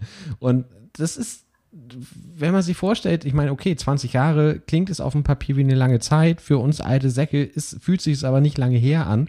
Und es war damals völlig unproblematisch und heutzutage ist es hochproblematisch. Aber das ist doch das Gute daran. Dass es heutzutage problematisch ist. Ja, wie in, in wie kurzer Zeit wir das gucken, was wir erlebt haben und so alt sind wir nun auch noch nicht und sagen können, was ist denn da los, Alter? Ja, das stimmt. So habe ich es noch gar nicht das, gesehen. Das ist ja immer mein, mein Blick auf diese ganzen Dinge. Äh, ja, erstaunlich und auch ein Zeichen davon, also ich meine, wir sind ja in der Zeit, als wir 16, 17, 18 waren, ähm, hätte und man uns gefragt hätte, hätten wir wahrscheinlich, abgesehen davon, dass wir vielleicht auch den einen oder anderen Gag mitgemacht hätten, einigermaßen ähnliche Werte vertreten wie heute. Wir hätten gesagt, natürlich sollen Homosexuelle gleichgestellt sein, natürlich soll es keine Diskriminierung geben, natürlich äh, ist das alles furchtbar. Aber es wäre uns damals überhaupt nicht aufgefallen, Richtig. wenn wir Friends geguckt hätten. Ich habe damals Friends geguckt, es ist mir nicht aufgefallen. Ja, und auch, oder es ist uns damals nicht aufgefallen, auch in anderen Zusammenhängen. Und das finde ich das wirklich Erstaunliche, ähm, dass man sagen kann, da ist eine Gesellschaft, in der auch Leute sind, die eigentlich die äh, für eine Selbstüberzeugung haben, niemand sollte anders behandelt werden, niemand sollte diskriminiert werden, allen sollte derselbe Respekt und dieselben Rechte und sollten auf gleiche Art begegnet werden, dass wir trotzdem uns in einer Welt bewegt haben, die das alles andere als ausgeatmet hat äh, und uns daran nicht gestoßen haben. Außer in Extremformen. So, aber haha, wenn es ein guter Gag in der Comedy-Serie ist, ist das doch nicht so schlimm. Und gar nicht uns vorstellen konnten, dass das möglicherweise auch für Leute eine Verletzung darstellt. Richtig. Okay, also du, du siehst das Positive daran, dass es eben halt heute sauer aufstößt. Und das unterstreicht vielleicht nochmal meine These von vorhin, dass die, äh, die jungen Leute von heute, die jetzt gerade aufwachsen, eben halt mit einer Wokeness aufwachsen, die sowas von vornherein verunmöglicht im Großen und Ganzen. Also ich glaube, niemals wieder würde so eine Serie wie Friends heutzutage so gemacht werden. Nein. Und auch ein Charakter wie Barney Stinson würde heutzutage so nicht mehr geschrieben werden und das ist nur noch viel kürzer her. Ja. Aber was übrigens auch erstaunlich ist, man muss gar nicht auf das Fernsehen gehen. Ich kann, wir kann, also wir sind uns sicher, gehe ich mal von aus, dass auch einfach in unserem Freundeskreis solche Witze gemacht wurden, völlig selbstverständlich. Ja, das stimmt. Wenn einer von uns mit einer Handtasche rumgelaufen wäre und aus Ja. welchen Gründen auch immer und so, das, das wäre einfach auch, äh, ja, und wie haben wir uns vor nicht allzu langer Zeit über den Gay You Suck Witz von Family Guy äh, gefreut, wo es auch diese Sache, gut, das ist jetzt nicht ganz so, ein- das Ja. ist ein bisschen gebrochen, aber ich bin mir sicher, dass es auch in Family Guy viele ähnliche Witze gibt. Ja, aber- ja, kann ich mir auch vorstellen. Mir fällt gerade nichts ein, aber ich das Beispiel finde ich nicht ganz so gut. Also nicht ganz Ja, passend. hast du recht. Ich nehme es zurück. Sehr gut, als wäre es nie passiert. es ist immer noch eine lustige Szene. Weil das Timing da einfach stimmt. Aber das ist jetzt Ja. vielleicht für die Leute, die diese Szene nicht kennen, Es- äh, doof. Nein, Ähm, ist ganz doof. Es tut mir leid für Alles euch für die gut. letzten Sie werden, 40 Sekunden. Sie werden es dir verzeihen. Man kann dir äh, schwer böse sein. Oha, Benny, wir nähern uns allmählich der Zwei-Stunden-Marke. Ja. Und das, die wollen wir nicht überschreiten. Nein, wir haben allerdings auch noch die China-Pause. Das stimmt. Dann, schließ, dann schließe ich noch mit einer letzten Sache, denn ich habe heute nichts aus meinem Handy verlesen. Ähm, ich kann einmal kurz erzählen, weil ich es, glaube ich, im Podcast noch nicht erzählt habe, dass ich seit Anfang Mai keine Süßigkeiten mehr esse. Hast du im Podcast noch nicht Und- erzählt, das stimmt. Und es klappt sehr gut. Und ich merke tatsächlich, dass ich auch das automatische Verlangen nicht mehr habe. Ja, sehr gut. Also das ist halt das Ding, dass ich, ähm, ich habe eigentlich mal ganz gut im Griff, wenn ich von irgendwas zu viel esse oder mich ungesund ernähre. Aber durch die ständige Verfügbarkeit im Büro und auch zu Hause war es so ein Automatismus. Ich war gelangweilt, wir standen noch in der Küche abends, haben uns unterhalten und dann ist halt im Schrank, dann nimmt man sich was. Und dadurch habe ich viel häufiger diesen Jeeper gehabt. Und in sehr kurzer Zeit ist der Jeeper verschwunden. Es wäre jetzt immer noch so, dass ich manchmal sagen würde, auch jetzt nehme ich mir einfach ein Stück Schokolade. Aber weil ich sozusagen diesen Mechanismus habe, ich mache es einfach nicht. Was ich manchmal irgendwie mir bei Rauchern vorstelle, die aufhören wollen, dass sie sagen, macht es doch einfach nicht. Steck dir die Zigarette einfach nicht in den Mund. Das ist einfach eine, du musst nur eine Handlung unterlassen. Das Ja. ist viel einfacher. Ähm, und das funktioniert bei mir tatsächlich sehr gut. Und ich habe nicht mehr das Verlangen nach Süßigkeiten nach dem Essen oder abends oder so. Und das ist echt erstaunlich und finde ich sehr schön. Und das war vorher richtig ausgeprägt, das Verlangen? Äh, äh, ja, ich hätte, äh, es war vorher auch schon so, dass ich dem nicht immer nachgeben musste, aber schon so, dass ich häufig Bock auf Süßes hatte. Mhm. Ja. Das ist Und schön. war dein Ansatz auch einfach nichts mehr zu kaufen, so d'accord mit dem Rest der Familie, oder ist immer noch was da und du hast dich wirklich dazu entschieden, die Handlung zu unterlassen und das hat funktioniert? Äh, ich habe mich da, wir haben sehr viele Sachen von Ostern noch. Ich habe mich aktiv entschlossen, die Handlung zu unterlassen. Respekt, sehr gut. Und letzte Frage an dich. Gibt es etwas, was dir einfällt, was deine Eltern dir verboten haben, was aus einer Unkenntnis herauskam und völlig irrational war? Also nicht, sie haben dir verboten, Splatterfilme zu gucken oder irgendwas anderes zu machen, sondern etwas, was sie dir verboten haben, was Quatsch war, was du damals schon wusstest, dass es Quatsch ist. Hast du ein Beispiel? Ja, äh, ich weiß nicht, irgendein Film, von dem sie nicht einschätzen konnten, oder ein Videospiel oder irgendwie was, wo, wo man, oder du durftest nicht zu bestimmten Leuten hingehen oder irgendwelche, ähm, Spiele mitspielen oder so. Ich durfte die Tagesschau ganz lange nicht gucken. Zählt das? Ja, aber da ging es darum, dass du den, die, die schlechten Nachrichten und die Gewalt in der Welt und so nicht sehen genau, solltest. Genau, exakt. Ja, das, ich erzähle vielleicht einmal kurz das, woran ich denke. Vielleicht fällt dir dann was ein, weil mir das so äh, neulich über den Weg gelaufen ist. Und zwar haben meine Eltern mir verboten, das äh, schwarze Auge beziehungsweise Pen and Papers, Dungeons and Dragons und all das zu spielen. Warum? War, gute Frage. weil damals irgendwie in Elternkreisen rumging, wer es nicht kennt, Pen and Papers, Dungeons and Dragons, im Deutschen sehr populär, das schwarze Auge, ist ein Spiel, das ähm, im Wesentlichen über das Erzählen einer Geschichte funktioniert. Es gibt ein Regelwerk, man hat Würfel, man hat Charaktereigenschaften, jeder nimmt die Rolle einer Figur ein in einer Fantasy-Welt und ein Geschichtenerzähler denkt sich nun eine Story aus, die diese erleben und dann kommt es ständig zu Entscheidungen, die man treffen muss und man muss sich absprechen, da kommt ein Ork den Weg entlang, was macht ihr? Und ähm, dann entspinnt sich so eine sehr, sehr interessante Geschichte, das ist ein sehr kreatives, interessantes Spiel. Und das haben irgendwelche Jungs in unserer Nachbarschaft gespielt. Und bei meinen Eltern kursierte dann irgendwie das Gerücht, dass dann ältere Jungs, waren immer Jungs natürlich, ältere Jungs äh, geben dann vor, was die, die Leute machen müssen und die müssen dem dann gehorchen und sind dem ausgeliefert, so, so ein Hörigkeitsding, weißt du, so, also wie so, ja. so, ähm, wir, wir begeben uns dann in irgend so eine, den irgendwie in die Fänge und die können uns dann manipulieren und machen, was wir wollen. Also äh, im Prinzip wie den USA, wenn in den USA irgendwie Angst bei den Eltern vor irgendwas geschürt wird mit völlig irrationalen Dingen.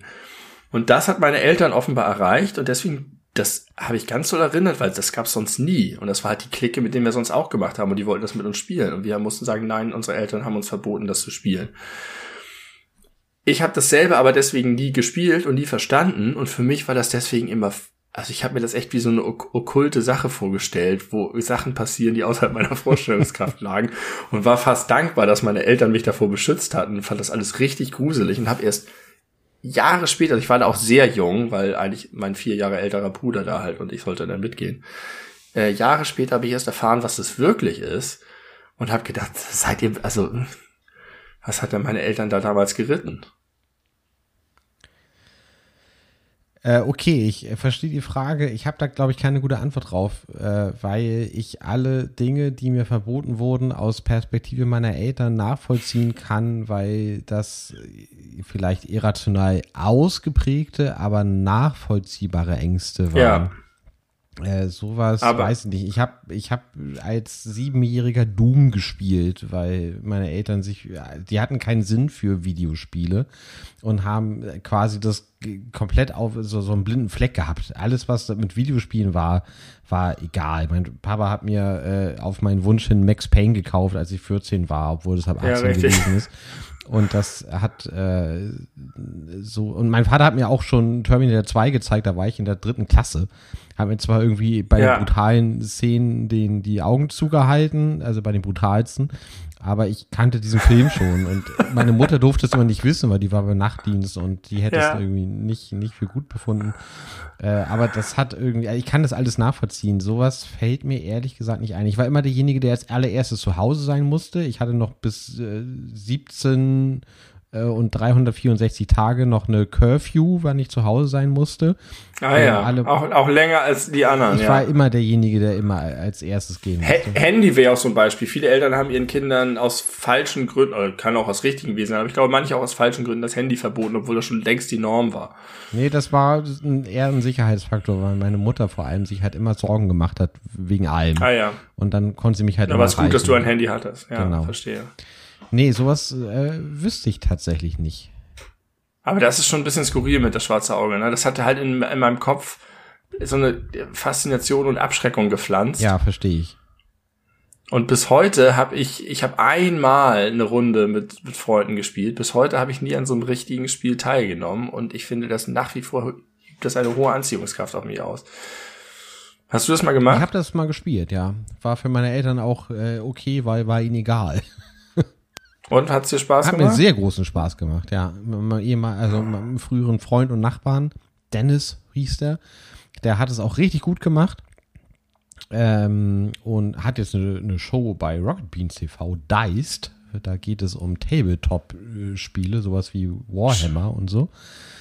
Schaut da mal rein, kleiner Anspieltipp. Ja, das ist wirklich sehr Special Interest. Das würde ich jetzt nicht empfehlen, es sei denn, ihr seid ohnehin schon interessiert an solchen Dingen. Aber ähm, das war ein guter, sehr kreativer Typ. Der hat mich ziemlich geprägt. Mit dem habe ich früher auch immer so, äh, so Kassetten besprochen gemeinsam. Du weißt ja noch, als äh, Kind der 80er und 90er, man konnte ja früher alle Kassetten bespielbar machen, indem man Richtig. den oberen Rand mit Tesafilm abgeklebt hat. Richtig. Keine Ahnung, warum das Ah. funktioniert hat, aber das haben wir halt Das habe ich ganz wir haben ganze vergessen. Hörspielkassetten überspielt mit eigenen Dingen, die wir aufgenommen haben. Da haben wir irgendwelche, äh, keine Ahnung, Radioshows gemacht. Vielleicht sowas, was man heutzutage, heutzutage als Podcast bezeichnen würde. Sketche, whatever. Und das habe ich dann auch immer stundenlang gehört. Das war immer so auf sein Bestreben hin. Er war drei Jahre älter als ich. Ich war irgendwie sieben, er war zehn. Bei dem habe ich auch Doom gespielt. Der hat mich sowieso sehr geprägt in meiner Kindheit. Ähm, also diese ganzen Spiele, die ich niemals auch sonst hätte äh, spielen können. War eine gute Zeit, aber da haben sich meine Eltern überhaupt nicht für interessiert. Hauptsache, das Kind war ruhig. Super interessant. Ich habe, können wir auch gleich aufhören. Wir sind jetzt über die zwei Stunden. Ich habe eine Erinnerung. Ich habe früher auch sehr viel Kassetten bes bespielt und habe mir auch mit einem Freund krasse Stories ausgedacht und Filme gedreht und Rezepte und alles Mögliche gemacht. Und eine Erinnerung, die ich habe, war, dass ich so ein, so ein Kassettendeck mit einem Mikrofon hatte, mit so einem Riffel halt wie Mikrofone sind, so ein Riffelmuster oben drauf. Und dann habe ich alle meine kleinen Fahrzeuge oder so, die ich genommen habe, genommen und gesagt, so, und jetzt kommt sowieso. Und dann bin ich mit den, den Rädern über das Mikrofon rübergefahren und das hat unterschiedliche Sounds gemacht. Und ich habe immer angesagt, wer jetzt kommt und wie das klingt und habe dann hinterher darüber auch noch geredet, wie das für mich geklungen hat. Und das muss ein sehr, sehr interessant gewesen sein, sich das anzuhören. Ich fürchte, die Kassette ist verschollen. Schade. Ja. Das wäre nochmal ein gutes Special zur hundertsten gewesen. Meine Kassetten gibt's leider auch nicht mehr. Wir haben, ähm, wir haben Sketche aus dem RTL, großen RTL Samstagnachtbuch nachgespielt. Oh, das hatte ich auch, das Buch. ja, Ja. da waren ja richtig so wie, wie, wie, wie so äh, ein Drehbuch teilweise, die, die Sketche und Gags Ja, ja, ja, ja, ja. Ich kann zitieren ein, ein Gedicht aus diesem Buch. Der Berg erruft. Hallo, wer da? Ich bin's, der Zwerg. Der Berg. Aha.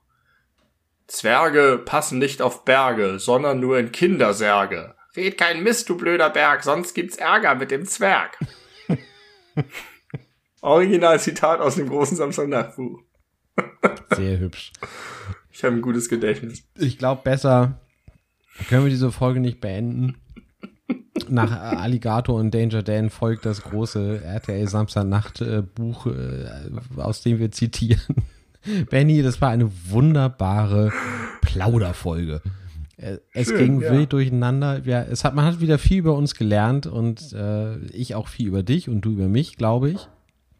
Und dass, äh, dass, dass du noch Sachen von Samstagnacht auswendig kannst.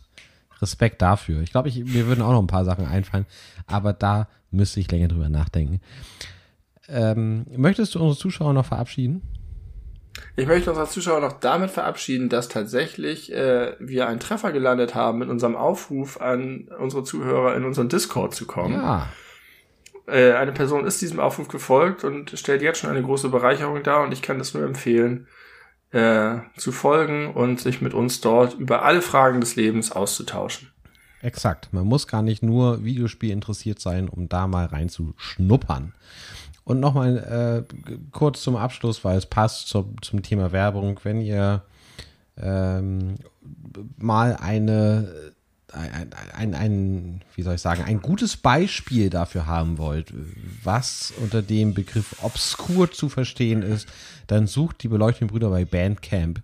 Da werdet ihr eine gute Definition des Wortes obskur heilen. Benny, es war mir eine innere, äh, sagen wir mal, Friedensdemo, hier heute mit dir zusammen zu podcasten. Hat mir großen Spaß gemacht. Vielen Dank dafür. Danke auch. Danke euch allen fürs Zuhören, fürs kontinuierliche Zuhören. Das ist sehr, sehr schön. Genau, lange Folge, unsere längste vielleicht. Who knows? Äh, wir sehen uns oder hören uns in spätestens zwei Wochen wieder. Und bis dahin sagen wir, gehabt euch wohl.